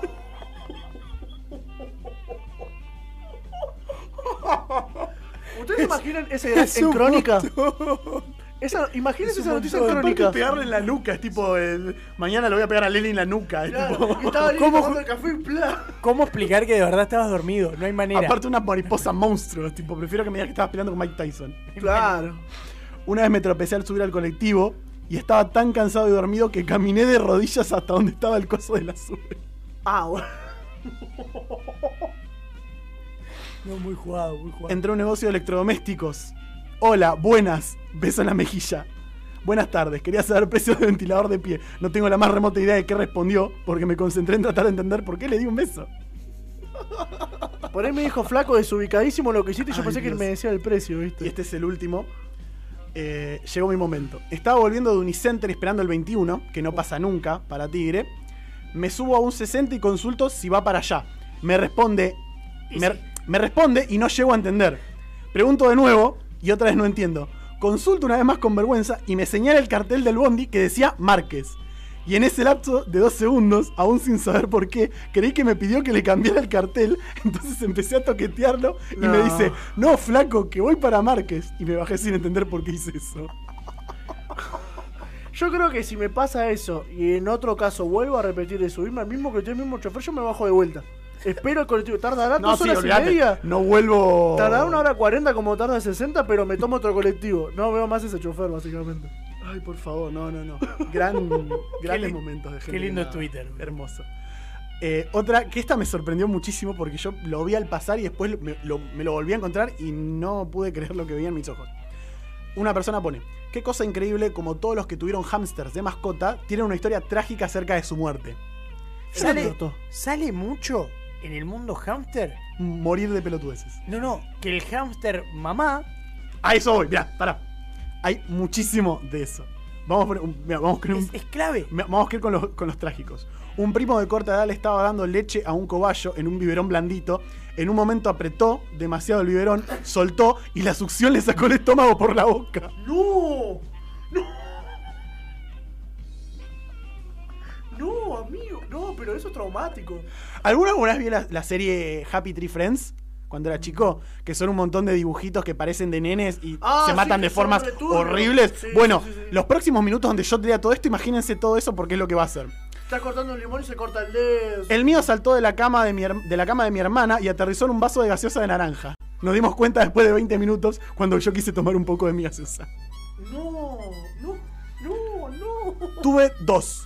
Uno corría al otro en la jaula, creíamos que estaban jugando. Una mañana la cabeza del que era perseguido apareció por un lado, el resto del cuerpo por el otro, y al asesino mi mamá lo dejó librado a su suerte en un patio con gatos. Justicia. Justicia divina. Eso me ha pasado, pero parecido con hamster. ¿Te ha pasado? Sí, teníamos dos, a lo que. O sea, era una relación de amor-odio, porque de repente le hizo pibes. Pero ¿qué pasa? Lo que nosotros no sabíamos, que cuando nacen los bebés, el padre se los come. Lo que cuenta acá Leandrito, y que de hecho hay muchos tweets contando eso. Claro. Digo, bueno, mató a los nenes, ya está. No, al día siguiente mató a la madre, no le importó un carajo, era un asesino serial. Hace mierda Hay muchos de esos. El mío era medio Hulk y como tenía tanta fuerza levantaba la tapa de la jaula, así que le tuvimos que poner tres ladrillos, eh, tipo arriba en la parte de, de Joder, arriba. que se rompió la. Resulta que un día me levanté y estaba colgado, decapitado, porque pudo levantarlos, sacó la cabeza Y se y cayó se, le todo. cayó todo. ¡No! Corte guillotina casera. Mi mamá tenía uno cuando era chico, le dio una galletita de esas cuadradas con puntas. El hámster se la metió entre y se le salió un ojo. No, esto está chequeado. Lo veraron adentro de una caja de té, entró justo. Yo, yo Escuchá, te la Wii. do- dos cosas. Tengo un primo que vive en, en Pacheco y tenía en todo el lavadero, literalmente, ¿eh? 25 30 jaulas, cada una con un cobayo. O sea, literalmente Yo tenía tengo uno un y, es, y, es, montón. y es una locura, cuidado. Pero un montón, ¿eh? Se olvidaron un día, no sé si calor de la concha de la lora, y se olvidaron de cargarle los cositos de agua. No. Dejaron el garaje abierto para que el aire ventile. Sí. Claro, habrán hecho 45 grados dentro del garage y literalmente de los 25 que tenía se murieron como 18. No. No sabes lo que fue el momento de llegar a la casa, mi primo llorando y yo decirle, bueno, ya fue, y meter uno por uno en bolsa, llevarlos al patio y empezar a enterrarlos de a uno. No, Dale, no. metá todos en la misma bolsa, la concha de tu hermana. Hace una fosa común, como los héroes de guerra, los metes a todos ahí. Si a querés que te cosa. entierren los 18 aparte, pagamos un sueldo, flaco. Me pasó parecido, pero con un conejo lo del sol, eh, quiero aclarar. El mío se llamaba Poroto y una vez lo, lo llevamos al veterinario y resulta que en realidad era Porota y no era un hámster, era una rata sin cola. Después con, mi primo tuvimos dos. Uno le abrió la cabeza al otro y se comió únicamente el cerebro. Le pusimos Némesis. Excelente servicio. Excelente. Y hay muchas historias, eh, no las voy a encontrar ahora acá, pero de esto, de eh, eran una pareja, Sí. la mujer se comió a los pibitos, al otro día el marido se come a la mujer y al otro día se muere el marido. Es como que es un pacto de sangre. Indigestión. Sí, sí. El último ya muere. por- Indigestión. porque en su panza están todos. Claro, estaba lleno. Mi primito cuando éramos chicos tenía uno, un día se lo metió en el bolsillo, se olvidó y se sentó en el sillón. Quedó Hay un. plano. hay ese un, hay un, un monólogo de Lucho Mellera en el que dice que cada animal, cuando muere, va al lugar no al que merece ser enterrado, sino al que entra. Uy, es el mejor. Sí. Que uno no entierra a su perro porque lo ama, sino porque no lo puede tirar en otro lado. El Si se te muere el pescadito, lo tiras al inodoro. Y si se te muere el hámster, sin miedo, a la basura. Va a la basura. Y que si tenés huevos, si tenés huevos, le colgas una arandela del orto y lo usás de llavero. Nah, ese hijo de puta. Ese no lo había escuchado. Che, parece real. Es real. Este último me gusta mucho. Nosotros teníamos dos. Uno se escapaba. Un día mi viejo se fue a dormir y se escucha un grito. El hámster se había subido a la cama y le había mordido un huevo. Eh, y el último, para reivindicarlos del tema de artes. Mi hámster macho vivía cagando a palos a la hembra, hasta que una mañana me desperté con la hermosa imagen de la hembra sin cabeza, ya que el macho se la había comido. Pero el karma actuó y a los tres días apareció el macho como un heladito, machistas cero, viento de las 3 de la mañana uno. Hermoso. Hermoso. Pues es que es. El hámster muere de manera pelotuda, boludo. Sí. Y el conejo nunca, nunca un hámster- nunca un hámster murió de viejo. Pará, pará. Y el conejo también. Ah, yo el conejo no tengo Yo, O sea, yo en una una época- con conejos. Yo en una época tuve un conejo y el, el- el veterinario me dijo, ¿tenés perro? Sí, me dice. Cuando se vayan a cruzar, lleva vos al conejo en brazos, acercalo vos al perro, tratá que el perro primero esté lejos y andá acercándolo de a poquito. ¿Es muy grande tu perro? Me dice. No, no, más o menos. Mucho más grande que el conejo y bastante. Acercalo muy despacio. Mu- ¿Pero por qué? El conejo tiene un tema que cuando ve un depredador cerca, se le acelera el corazón. Y cuando se le acelera el corazón se muere. Si vos te olvidás y un día el conejo se cruza al perro por casualidad, por más que el perro no le haga nada, es cagón el conejo, lo ve muy grande, se asusta y se muere. Vos si dale la concha de tu madre. El cobayo le pasa lo mismo. te un puedes morir así, boludo. Pueden morir de miedo. A mí me pasó, pero no con un depredador, sino de que tenía un conejo muy encerradito. Yo adelante de mi casa tengo un jardín. A lo que mi abuela me dice, saca el conejo, qué sé yo, todo esto pleno verano, imagínense. enero, 40 grados en Buenos Aires. Ya se Frito imagina. el conejo. Lo pongo en una jaulita, zanahoria, agua. Todo bien cuidado. A la mañana, claro, a la mañana temprano, 9 de la mañana. Yo, mejor estilo, me puse a jugar a la Play. ¿Sabes cómo estaba a las 12 del mediodía ese conejo? No, para, para, para, las, Era un huevo freído en el asfalto. para el almuerzo. ¿Viste cuando salen los noticieros y tiran el huevo en el asfalto? Así, ¿Te hace calor? Sí, Sí. sí, ese conejo sí. Eso mismo. A lo que mi abuela me dice, Luciano, entraste al conejo 2 de la tarde. Uy, no, me olvidé. Bajo las Pasame las piezas. Bajo las escaleras y el conejo estaba más duro que la realidad. Era una puerta pentágono. Mirá, Fíjate, no hay manera que sobreviva. A lo que mis padres no estaban, me preguntan, che, ¿y el conejo? Eh, bueno, eh, Bueno, ha sucedido alguna cosilla. le digo, me lo olvidé en el sol y se murió. Mi viejo, que en paz descanse, me dice, está bien, ese conejo era un hijo de puto. Ojalá todavía que se cae muriendo. Menos mal ese conejo de mierda me caía muy mal. Hermoso. Y voy a cerrar con dos tweets sueltos. Uno que me parece una de las mejores cerradas de orto de la historia. eh, aunque vuelvo a ponerme, vuelvo a ponerme un poquito machista. eso. Una mujer tuitea. Busco chico virgen de un metro ochenta que no tenga ex y que no haya dado su primer beso. Y uno de los mejores tuiteros que existe en este país, arroba San Siniestro, pone. ¿Y qué tiene para ofrecer además de inseguridades? Excelente. Excel- y, y en pocas palabras encima. No es que se expresó Muy de corto. manera muy larga. Muy corto. Y el último me parece que es eh, un momento de esquizofrenia total. Arroba Rosario Villalba B pone. Dios, una amiga mía subió esto Mejores Amigos. Y escuchan.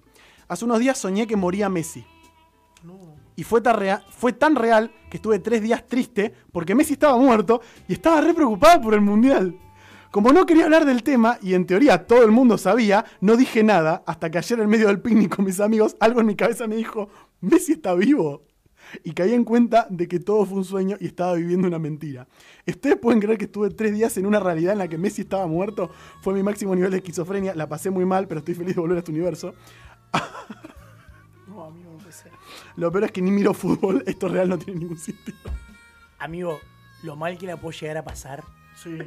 Me gusta mucho la idea. Yo creo de que, llorar una semana. Porque viste que a veces tenés esos sueños que se sienten muy reales Sí. y vos te despertás y al toque decís, ah, un sueño. No Te, te sentís como preocupado, pero si es un sueño. No te puedo explicar Pero, pero El típico es el de llegar tarde al trabajo. Tipo, Sí. soñás que te levantás tarde y te O levantás tenés temprano. 25 años y soñás que estás desnudo en el O colegio. o sea, cuando te levantás. claro. No, e- ese momento esquizo que tenemos todos. Sí. Que te levantás 11 menos 10 de la mañana. Y decís, el laburo. Ah, no es domingo. Ah, sí. Exacto. No, espere, fuera de joda, me pasó el día lunes. Entré de vacaciones. Me levanté todo de día. Claro, yo me voy cuando es de noche, básicamente, a trabajar. Miro de día. Me quedé dormido. Después me ah, no, estoy de vacaciones. Putea- Puteás un familiar, todo. Sí. ¿Por qué no me despertaste la concha de tu madre? Arrancaba la semana que viene, pero ¡ah! ¡Trabajo, trabajo! No, encima lo más lindo es que estaba mi novia durmiendo y digo, si la despierto y le cuento esto, voy a quedar como el boludo del año. Entonces me Esto pasó. me tapo, me acuesto y mi novia me dice, ¿qué pasó? No, nada, estaba sonando una Que se, boluda. entere, digo, que se entere el jueves en la radio. Fui al baño. Exacto. Así que, baño, amor, baño. tirando esto, el lunes te- tuve eso. Esto ha sido esta semana en Twitter, lo que fue tendencia esta semana. Vamos a. Y porque quiero mantenernos en el Qué reggaetón mensaje el de no tener un hámster, ¿no? Creo que quedó sí, claro. Quedó muy claro. No hay que tener un hámster. Y un conejo tampoco. Gente, hace falta una reforma laboral. Vamos a ir con la rompecarros de El Rey Legend Daddy, de Daddy Yankee. Volvemos en unos minutitos con esto que es cambiar de aire. Hemos regresado así para el último bloque de cambiar de aire. Y ya que te veo movido, te veo ahí como agitado.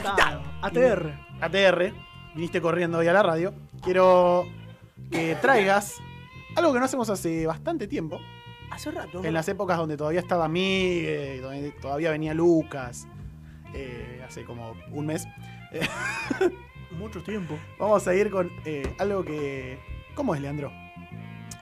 Esto va de la siguiente suerte. Lo que vamos a hacer ahora, para usted señora, para usted señor que recién se aprende esto que es cambiar de aire y que no ha visto programas anteriores en los que ya hemos jugado a esto, nos gusta ir cerrando el programa con algún que otro juego. Suele ser Coge Mata Te Casás, una de las secciones estrella de este programa en la que no tenemos vergüenza ni miedo en decir cosas increíblemente absurdas. Pero hoy vamos con esto que se llama Test de la Situación. Yo voy a plantear una situación incómoda tal vez, vergonzosa, si se quiere, en la que todos vamos a tener que responder. Eh, cada respuesta es individual, pero no puede coincidir con la respuesta del otro. No sé si somos claros Muy en claro esto. con eso. Eh, Quiero que. so- ¿Puedo hacer una sugerencia? Sí. Para que quede aún más claro, eh, me gustaría que Luciano empiece, que tenga él su primera reacción y vea cómo nosotros eh, reaccionamos ante Ahí va, ahí va. Eh, vamos a ir entonces, eh, no sé si es el de las agujas del reloj o el contrario, pero como... Vos ya la sabés, Como tenés que yo- tenerlo bien pensado. Como yo ya la sé, va a arrancar acá el señor, voy a seguir yo y va a definir Martín, porque soy así de malo, porque ya la sé, pero y le quiero complicar la respuesta. así que Está bien. la otra la hacemos al revés de última y que Está bien. termine él. Yo no voy a terminar Cuando, nunca porque cuando ya es la tu sé. juego, se- eh, es tu juego. Es así. como cuando te invitan a jugar a la pelota y se tiene que ir a la casa y te dice, bueno, me la llevo porque es mía. Así. Ah, se terminó el partido y me la llevo. Así que, eh, pará, vamos a ser más imparciales. Sole, ¿estás un segundo para definir un orden? Arranca Luciano. ¿Y quién sigue el test de la situación? Ma- ¿Sigue el test de la situación, Martín o yo? ¿Quién sigue y quién Uno de define? los dos, sole cualquiera, solo. Dudo, dudo. ¿Quién sigue y quién define? Uy, está. Sigue Martín, defino yo. Perfecto. Listo, ¿viste? Coincidimos. Eh, me me gusta porque significa que está. Hay este, democracia. está metida en, en- en esta decisión que al parecer es muy importante y por eso tuvo que. Pensó, pensó. Tuvo que pensarlo, está bien, me parece muy bien. Es como Ojalá cuando- todos votáramos así. Está en el estaba en el cuarto oscuro de golpe. No, igual, perdón, perdón. Y voy a. Corto no tiene nada que ver con nada. Si vos llegás al cuarto oscuro y decidís tu voto ahí, sos un pelotudo. Nada más. No importa. Sigamos con esto. No, pero. No nos referíamos a vos. Pero no, Sole, no era por vos. Hablábamos del cuarto oscuro, no de vos. No en esta situación. No, Sole. El que salió, ma- el que salió más lindo en la foto. Un ratito antes, por favor. El que salió más lindo en la foto, No es olvidate. que llegás y te enterás ahí quiénes están. Vamos entonces con esto que se llama test de la situación. La situación es la siguiente. Y vas a arrancar vos porque debutás en la sección y podés decir. Es como cuando tu tío te llevaba a los 12 a debutar. ¿No? ¿A mí solo me pasó? que hace loquito, diría Claro, me Barbieri. No, no, me llevó a Boca, boludo. Me llevó a jugar en Boca. ¿Qué pensaron ustedes? Eh, la situación va de la siguiente suerte. Y te pregunto vos, Lucho, entonces en este caso para arrancar, ¿qué haces? ¿Qué haces? ¿Cómo resolvés? Si mandás por WhatsApp una foto picante a la persona equivocada. ¿Cómo salvás la situación? ¿Situación actual o de antes? Porque la situación actual, No, no, la no. foto. No, no, no, no. Estás, estás, eh, le querías mandar una foto del topi a una persona X A mí no y le erraste a esa persona. Se la mandaste a tu jefe en laburo, qué sé yo. Así. Del A top ver, y la gaber, la happy, Larong, Larongopoa. Ah, ya no funcionaba. Bueno. Nada de eliminar, ¿eh? Na- Ya, ah, ya la vio. No existe. Ya Ahí la está. vio. Ya la vio. Ya Es clavó la- el visto. O, es la, o, o era la etapa previa donde no se podía borrar. No, ya la Cualquiera vio. de las dos. Ya, uy, ya la vio. Ya bueno. la vio. Ya la vio. O sea, la puedes eliminar si querés, pero ya la vio. Oh. ¿Cómo zafás? Si es al delegado del trabajo, imagínense yo trabajo, sector camioneros, Es la persona equivocada. se filtra todo, parece intrusos en el espectáculo mi trabajo. Un saludo para los de Soma que me están escuchando. Lo que hago, y yo creo que a mi delegado no le miro la cara por cinco años. Pero ¿cuál te la. Claro, o sea, le decís. Solamente le decís, perdón, jefe, me equivoqué. Sí, disculpa, por ejemplo, igual, igual. Disculpa, me equivoqué, pero cuando me ven a saludar y, me- y se me cae la risa en la cara, yo te juro que ni lo miro. O sea, me pongo la remera acá. Lo, ac- lo aceptás. Pero la banca, la banca. La banca, bien. Está bien. Sí, la banco. Porque es errar es humano, como dicen. Obviamente mandó una foto en pito. Y perdonar es divino. querido. Exactamente. Y bueno, creo que me perdonen porque mandó una foto en pito. O sea, estoy mandando algo desagradable a su vista. O sea, Pero me, gu- me gusta esa posición de, bueno, ya está, flaco. Pasó. Claro, te pido disculpas, me la claro. banco. Definimos entonces eso. ¿Te la bancás? Exactamente. Bueno, a esto es lo que explicábamos antes. Yo no puedo volver a usar esa opción. Perfecto. O sea, Ah, yo no me la puedo bancar. Claro. Tengo que resolver de otra manera. Y esa otra manera que yo usé tampoco la puedo usar él, que están claramente en O sea que vos preguntás, ¿los arruiné con esta respuesta? Es un Tal poco vez la un idea poco. del juego. Es la Me idea del parece juego. perfecto. ¿Por Así qué, que si ver, me toca a mí, Le mandás una foto de el top y la gaber, la happy, a la persona equivocada, a la persona equivocada. a la persona equivocada. Depende mucho de qué persona sea, pero eh, hay, Pongamos- hay pongamos- una. Pongamos, centrémoslo en un jefe si quieren. En como para tenerlo ya. Le mando una foto a mi jefe. Y yo creo que ya, ya, eh, exenta la posibilidad de decir, bueno, me la aguanto. eh, o de decir, che, me equivoqué. Porque ya las usó acá el compañero. Eh, Yo creo que voy por el lado de la gracia. Voy por, a pleno, ¿eh? Al pleno por el lado de la gracia. Y le invento un meme. No, ¿cómo? ¿Qué le sí, haces? la ¿Le pones edito. un. La edito le pongo. La, le- la edito le pongo orejita, algo y le digo era para mandarte felices Pascua, pero me olvidé, te pasé la que no estaba editada. Te pasé la sin censura. Pero flaco, aunque la editaras, era muy desubicado igual. No importa. Claro, porque sí, Te quería la poner que orejitas y los bigotitos. Igual no está salió. bien lo que plantea. Era para joder. solamente se ve el miembro. Vos no sabés de quién es, si es tuyo, si es de Era para joder. vecinos, si- Me la pasó un amigo. Igual, ¿por qué tendrías la foto? No, de no era para- era- del teléfono? Era para joder, le digo, era para joder y. Disculpa, era para joder. Dale, ¿qué qué? Nunca le mandaste una foto del tope a tu jefe. Claro. ¿Nunca te pasó? Nu- ¿Nunca tuviste jefe? ¿Nunca tuviste jefe y le, le llevaste un rollo revelado de la foto del pito? Tamaño Kodak, Ultra, ultra HD y con el Pará, pito. esa es otra. O sea, ahora es fácil, Iba literalmente es totalmente. fácil. Iba a decir. ex- A una pareja. Ahora es fácil. ¿Entendés? ¿Ves por qué necesitamos una voz femenina en el programa? Ahora es fácil. Ahora es como tag, foto, listo. Claro. Pero en el momento que había que revelarla, ¿qué onda, boludo? Me imagino al Imagínese la tipo. persona- en el ¿sabes De la, cuánta- ese- de la 15 a la 28 no las mires. El flaco que laburaba en Kodak, ¿sabes la cantidad de pitos que vio en los 10 años que tuvo de laburo? Terapia psicológica tuvo que ese muchacho, básicamente. Sin duda. Bueno, Leandrito dice: eh, era un experimento social, era una joda. It was a joke, man, please. Eh, bien. Salió, salió bien, Salió salió, bien. elegante. A ver, no sé si bien. Elegante como el que canta, no realmente elegante. Claro. La pisé, traté de tirar un caño, rebotó, por lo menos se fue al lateral para mí, qué sé yo. Claro. Y me queda la difícil a mí. Sí, señor. Volviendo a la situación, le mando esto a, a un jefe. Y le pongo: José, no puedo ir a laburar hoy. Como puedes ver, tuve una infección. Yo sé que por ahí no se nota. Eh, es que la traté, de, le puse crema como para que. Porque me daba un poco de vergüenza. Pero como yo te respeto mucho y quiero que sepas que yo no te miento, me pareció lo más correcto Va la mandarte prueba. una foto de mi pija. ¿Sí?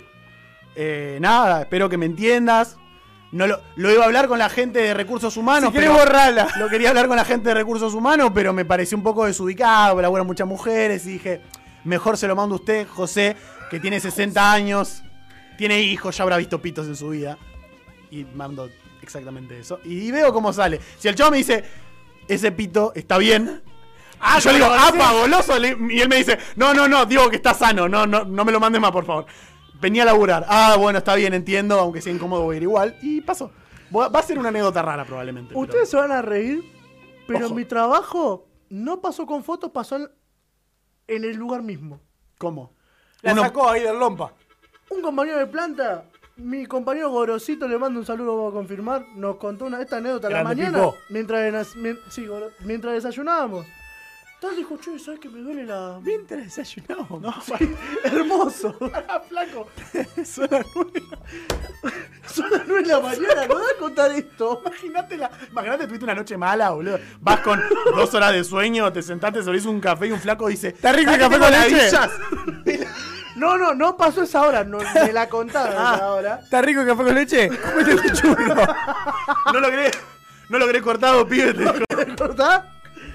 A lo que básicamente estaba el jefe de planta ahí y viene uno de los chicos de planta y dice, che, ¿sabes que me duele la...? Y claro, usted imagínese el, Perdón. el jefe de planta como diciendo, bueno, flaco, Flaco, ¿no tenés amigos? ¿Amigos con pito con quién contarles esto? Contale a tu señora. a lo, Ah, por ahí no se lo quieran dar a tu señora porque no tiene pito, no, puede, no, no va a poder empatizar con vos. Contáselo a un amigo tuyo, boludo. Exactamente. Contáselo a tu hijo antes. Basta. a lo que agarra el chabón mejo- diciendo, me importa un carajo todo, saque, mirá, mirá cómo tengo. No, pará, pará, pará, pará. Se lo juro que me lo contaron así, yo digo, no, este es joda. Mira cómo tengo que. No, no quiero mirar. Mirá cómo me decía- dijo Bertel. Le decía, ¿a esto te parece normal? Y él miraba, y no, la verdad que no, va a tener que ir a... La opinión. A ver, aparte me imagino la situación donde, donde el chabón saca una pita to- un pito totalmente muerto y le dice, ¿a vos te parece que esto está bien? Y vos lo mirás, ¿viste cuando te hace una pregunta que es claramente retórica y vos te das tipo, no contestás? Y el chabón te dice, ¿a vos te parece que está bien? Sí, sí, está, está mal, está mal, flaco, por favor, guardala. A lo que el chabón... ¿Puedo tocar? Yo soy un hombre mucho. este lado capaz medio Perdón, jugado. yo soy un hombre del gusto. A ver, para. Era una Podrido no se siente. Podrido no está ahí. Deja un saborcito en la boca igual. Pero esa es una anécdota que vos decís, no, no puede ser, tiene que ser joda esto. Pero no, pasó en Pero la no realidad, pasó. pasó en mi trabajo, señor. Yo no estaba, porque si yo estaba ese día, Ay, hermano, esto no puede ser. terapia psicológica mínimo Ay, tres meses. sí. Bueno, así hemos tratado de zafar esta situación. Cambiemos de juego, Cambiemos por de favor. juego, por favor. Cambiemos de juego. Vayamos a la sección de saludos. que está Podía- orgullosa. Podía tirar otra, pero no, no, ya. Me parece que tuvimos suficiente con este. bien, ya fue un montón. Eh, no puedo llevar otro juego de último a otro momento para que nos riamos un poco más. Leandro. Salgamos este Sacanos de acá, ya metimos este demasiado. lugar. Ya tuvimos suficiente por hoy. Salgamos de este lugar y vayámonos a esto que también nos gusta mucho hacer acá. No sé si tanto como mira pito ajeno, pero. nos gusta hacer. Muy raro de golpe el programa. Pero, eh, ¿vieron que hace poco les estuve contando que hay canciones en inglés, que al parecer son en inglés, pero que tienen muchas cosas eh, que hablan en nuestro idioma, que hablan en castellano? Así que hoy les traje otra vez un hermoso ranking de mensajes subliminales en canciones en inglés. 10 canciones. 10 canciones que en un principio uno cree que son en inglés, pero que en algún momento te dejan un cierto desliz en español. Así que si Sole en la operación me acompaña, ¿Podemos quiero que vayamos de Dross de fondo? con el puesto Las- número Las 10. 10 canciones con más mensajes subliminales de la historia. Vamos al puesto número 10, que es el señor Robin Tyke, que en su canción Blurred Lines, al inicio, como quien quiere llamar la atención, y por eso la elegimos como puesto número 10, para llamarle la atención al oyente, en el inicio de su tema dice, hey, marica, mariquita, hey, mariquita, como si cuando vos te gritan, hey, mariquita en la calle no vas a frenar de vuelta a ver quién te bardió, ¿viste? Este quería que le presten atención a la canción, así como yo quiero que le presten atención a esta sección que se viene. Así que, bienvenidos a la parte 4 de mensajes subliminales. Hey, mariquita, escucha lo que viene. Hey, mariquita. Arranca ahí, ¿viste? Te una intro cortita. Pero te la pone hasta el fondo. Hey, mariquita. Una intro cortita. Hey, mariquita. La tirás en la brecha y se dan vuelta a todos. Presta atención. Y les cachetea en la cola encima además. Presta atención. Se le salió la cadena, está enloquecido. La sección anterior lo enloqueció, lo transformó. Se volvió loquita. Lo dijo. estamos cambiar de irizando. Así, así arrancamos, ¿viste? Hey, mariquita, presta atención que lo que se viene está bueno. En el puesto número 9 traemos a Bonnie M, que en su canción Ma Baker, si vas al minuto 2.25, se ve que algo tiene con los gallegos. y Dice, mira, si eres español, jódete. Escucha. Here is a special bulletin. Ma Baker is the FBI's most wanted woman. Y sigue hablando en inglés después, ¿viste? sí, sí. Como diciendo, si eres español, jódete. Fue Yo una voy a de hablar las en el idioma se me cantan las Fue pelotas. una de las consignas de la independencia, independización de Cataluña, me parece. Si eres Si eres español, español, jódete. jódete. Ahí va de nuevo, escucha. Here is a special bulletin. Ma Baker is the FBI's most wanted woman. Además me gusta que es, si eres español, jódete. My baker Vamos. is the... O sea, yo voy a seguir hablando en inglés. Anda a escuchar otra cosa. pasó. Escucha flamenco. ¿Qué querés que te diga? No, no te metas acá. Escuchá a Juan Carlos y Anda a las escuchar ruteras. Nadie te invitó. En el siguiente tenemos a los amigos de Elo, que en su canción Hold On Tight, si vos vas al 1.34, eh, esta canción, creo yo, después de haberla escuchado, que podría haber musicalizado tranquilamente el capítulo del tomaco de Los Simpsons, porque dice que en tu huerto no hay tomates.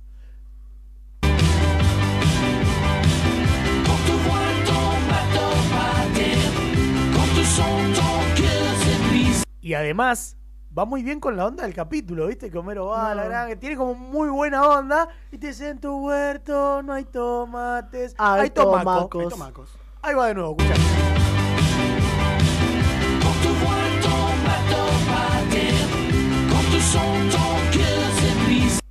En tu huerto, Después como que Ay, pareciera que dice, y con tus ojos hace pis. puede ser, Medio tal raro. vez. Lo, La lo- frase- no, le- no le hemos prestado tanta atención a eso. Aparte no tiene tanto entrado, sentido como el nos hemos entrado en el, en el capítulo de Los Simpsons que eh, me parece que servía. Estu- le hemos ganado una partida a Matt Groening, podemos decir. Exactamente. que ha estado tan adelantado en tantas otras cosas, esta se le pasó de largo. Si vamos al puesto número 7, tenemos a los amigos de The Police. Gran, Gran banda, banda. gran, con este temazo, temazo que todos hemos escuchado alguna vez, que se llama Message in a Bottle, mensaje en una botella. Pero si vos vas al minuto 3.30 y incansablemente repetido, hay algo con, Esne- con Ernesto, porque te dicen, sanguinario Ernesto es, sanguinario Ernesto es, sanguinario Ernesto es, y así tiran unos 40 segundos, escucha.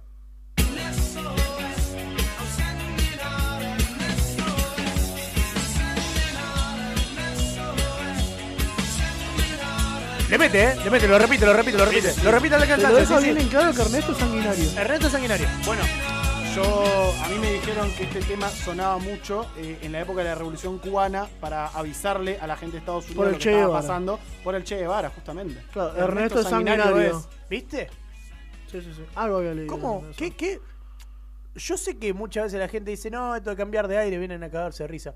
Pero le brindamos muchísima información. Hoy hablamos de libro, de cultura, tiramos un par de frases filosóficas, le enseñamos el, palabra- el significado de un par de palabras. Ahora le estamos hablando un poco de historia. Estamos metidos en todo. Hablamos de música, hablamos de cumbia, hablamos de reggaetón, hablamos, hablamos de los hámster. No tengan un hámster, boludo. No tengan conejos y los dejen al sol, por lo menos. También. ¿Viste? Estamos en todos los detalles. como, y consi- por eso. son como consignas muy variadas las que tira este programa. ¿Viste? Pero no por eso menos importantes. Y como hace poquito estuvimos hablando de animales, nos vamos a un tema de Eagles. Mira cómo te. Ahí te traje otra vez. Temón. Eh, eh, creo que tal vez uno de los. Sin miedo lo digo, ¿eh? Uno de los mejores temas de la historia. Sí. Hotel California, de los amigos Sí. de Eagles. Que uno lo piensa y dice. Fa, qué temazo, piensa en la historia que cuenta el tema, piensa en, en lo bien que está escrito, en, en la, en la composición del tema que es fantástica, pero no piensa tal vez a, a una primera impresión en que hay una frase en español y que nos dice que hay un chinito pecando. Qué difícil, porque va a tener que ir a la iglesia a pedir perdón, de alguna manera lo, lo va a tener que resolver. Pero si vos te vas al minuto y 31 segundos de Hotel California, vas a escuchar esto.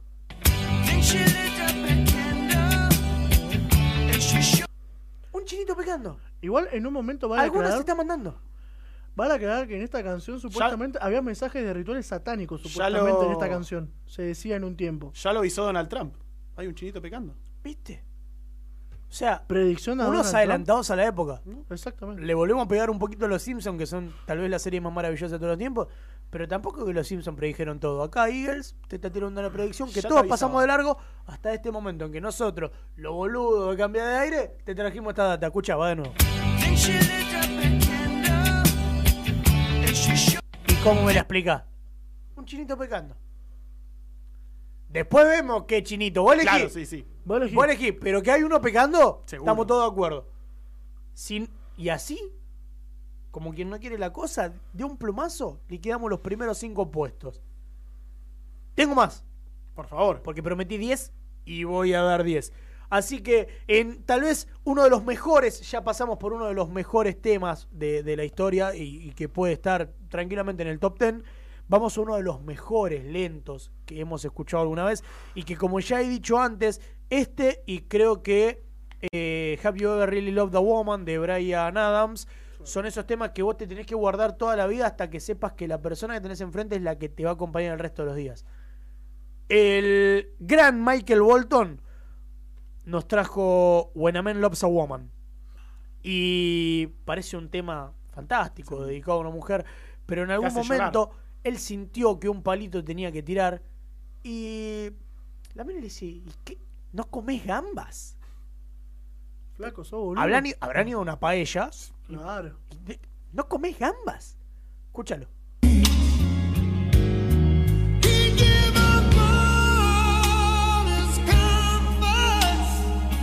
O sea, me enteré.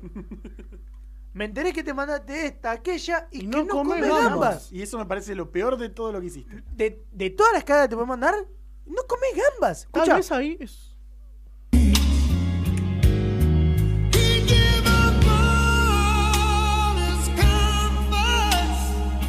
¿Quién sabe si ahí la canción es un antes y un después? Empieza todo en romanticismo y cuando se entera que no come gambas manda todo a cagar. ¿Quién lo sabrá en Es algún un antes y momento un de la- después para algunas personas. Exactamente. El famoso acto bisagra. No comes gamba.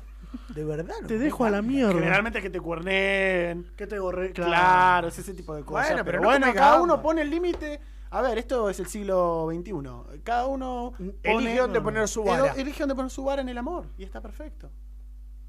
Somos, somos, tenemos libertad absoluta en el amor. Exactamente. ¿Quién dice que uno tiene que, todos tenemos que coincidir en los parámetros? Probablemente los árabes en Qatar, Tal vez. por lo menos. Bueno, pero estamos hablando de gente un poco más liberal. Nos vamos al puesto número 4. Ya rozamos el top 3, que para mí es fantástico. Pero Silver Pozzoli, en su tema Around My Dream, si vas al minuto 45, está denunciando a alguien que hay muchos de esos vivos en este país, por lo menos, que andan sin patente. Y te está contando que hay gente que va sin matrícula, escucha.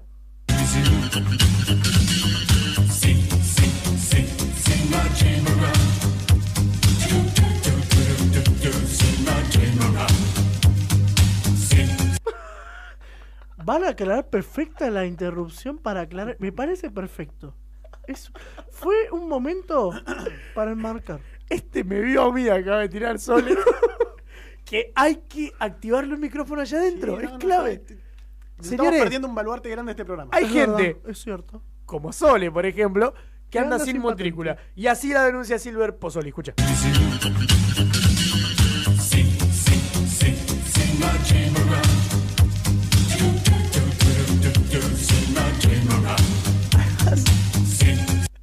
Amo la onda. Amo la- le- del- tenemos mucha onda para estar tu, tu, tu, sin matrícula. Me lo imagino tipo al chabón, el chabón manejando sin matrícula, tipo medio sin manos, pero tipo No, sin matrícula mientras ve pasar un policía no, le saluda.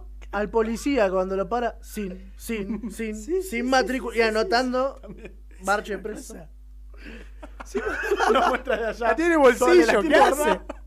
Claro, para que cuando el chabón se baje, el policía se baje, la lleva a poner tipo.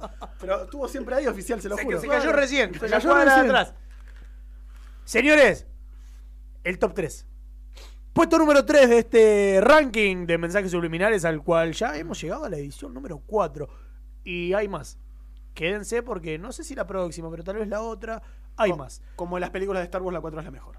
Exacto.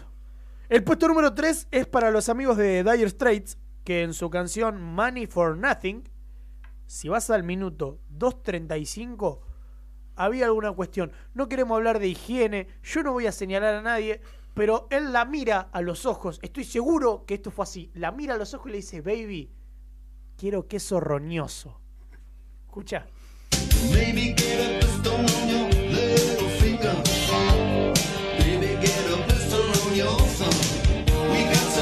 Es un poco muy... Le querés chupar las patas, no sé.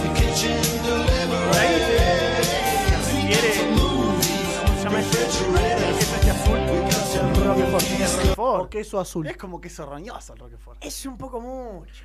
Lo que pasa es que relacionarte a un, queso, a un tema de gastronomía me parece raro en una canción. Sí, pasa que si pienso en qué tipo de queso roñoso puede producir una mujer, me da mucho asco. Tenés dos. Baby, quiero queso roñoso. Es cuanto menos polémica. Claro. ¿Cuánto menos polémica? Hacía unos jueguitos raros. Este Por eso aclaré, ¿viste? No, no vamos a entrar, no vamos a entrar en tema de higiene, no vamos a. No vamos a juzgar a nadie. Son ¿eh? cosas que pasan. Eh, para la próxima, les prometo seguramente algo más de los amigos de The Police, que así como hemos- hablado de Bono de YouTube y hemos hablado de algunos eh, como eh, nuestro amigo Christopher, y no me acuerdo el apellido, el, el muchacho de Pingüino Rodríguez, que tiene varios temas con, con mensajes en castellano, claro. Eh, o Bono de YouTube, que también tiene varios temas con mensajes en castellano. The Police tiene varios temas con mensajes en castellano. Y no solo siendo de Police, sino que cuando dejó de ser de Police para pasar a ser Sting, también nos dejó algún que otro mensaje en castellano.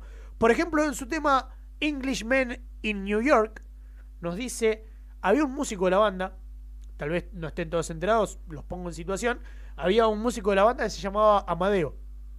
Y se ve que el día que llegaron a grabar este tema, Amadeo estaba medio cohete, el cantante no se la bancó, y al minuto 1 y 7 segundos de su tema, Englishman in New York, se encargó de botonear y dijo, Amadeo ha venido ebrio. Escucha.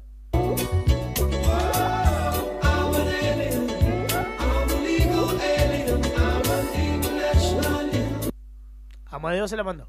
Mira, qué bien que me diste ese dato, porque si no yo hubiera pensado que fue que lo dijo Enzo Francescoli en una fiesta de River. Refiriéndose Y a Amadeo Carrizo vino mamado. Y no mamaba. man. ¿Viste? No, no, no, no. Este, este es un Que dato. Es, la gloria. es un dato de la banda. Es Sting que nos contaba de esta manera que Amadeo había llevado un pedo. Escucha.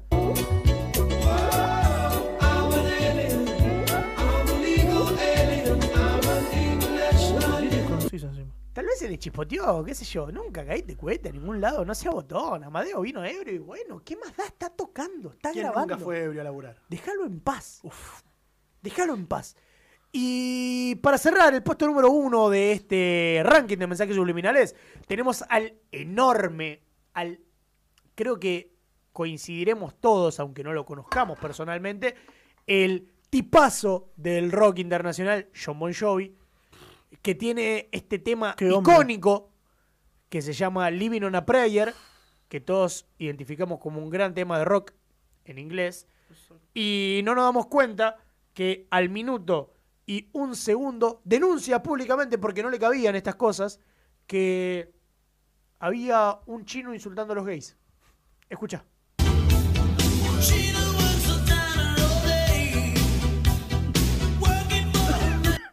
Un chino va insultando a los gays. Así. Me ese- divierte porque así fuera el chino Maidana, un chino que labura Claro. en un almacén o un chino que vive en China, me cierra de todos lados. va insultando a los gays. ¿Sabés que esta Y Bon Jovi- 70 veces y nunca me di cuenta? Y Bon Jovi es un tipazo y no se la guardó. Perfecto.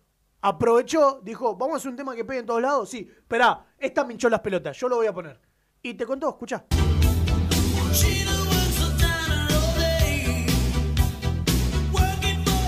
Un chino insultando a los Y gays. eso que decían que el Da- Darín hijo era bastante progresista. ¿eh? Exactamente. No, no, no, no, no. El Bon Jovi Lo lo mandó enganchó. al choque. Bon Se lo encargó enganchó. de desmentirlo. Señores, así de rápido, así de lindo ha pasado el ranking de mensajes subliminales. Tendremos más. Cuando me los requieran, están disponibles. Dependerá de la producción de este programa que, o casualidad, también me encargo yo. Así que cuando yo quiera, volveremos con los mensajes subliminales. Así ha pasado este ranking. Los dejo con Muchas el queridísimo gracias, conductor. Por este hermoso ranking. El cuarto, esperaremos el quinto, esperaremos muchos más. Porque la verdad que, como bien dijo Luciano, yo jamás había escuchado estos mensajes y me encanta que así sea. Gente, ha pasado un nuevo cambiar de aire, entrado ya a la una de la madrugada, bien entrado en el viernes, este viernes eh, lluvioso, en el que vamos a tener que hacer algo que se ve reflejado en el tema que elegimos para cerrar esta noche. Y es que vamos a tener que salir para la calle, como hizo Daddy Yankee en algún momento, en su momento de gloria. Salgo para la calle de Daddy Yankee. Gente, nos vemos la semana que viene. Buenas noches. Saludos Hasta la para próxima. todos. Nos vemos la que viene.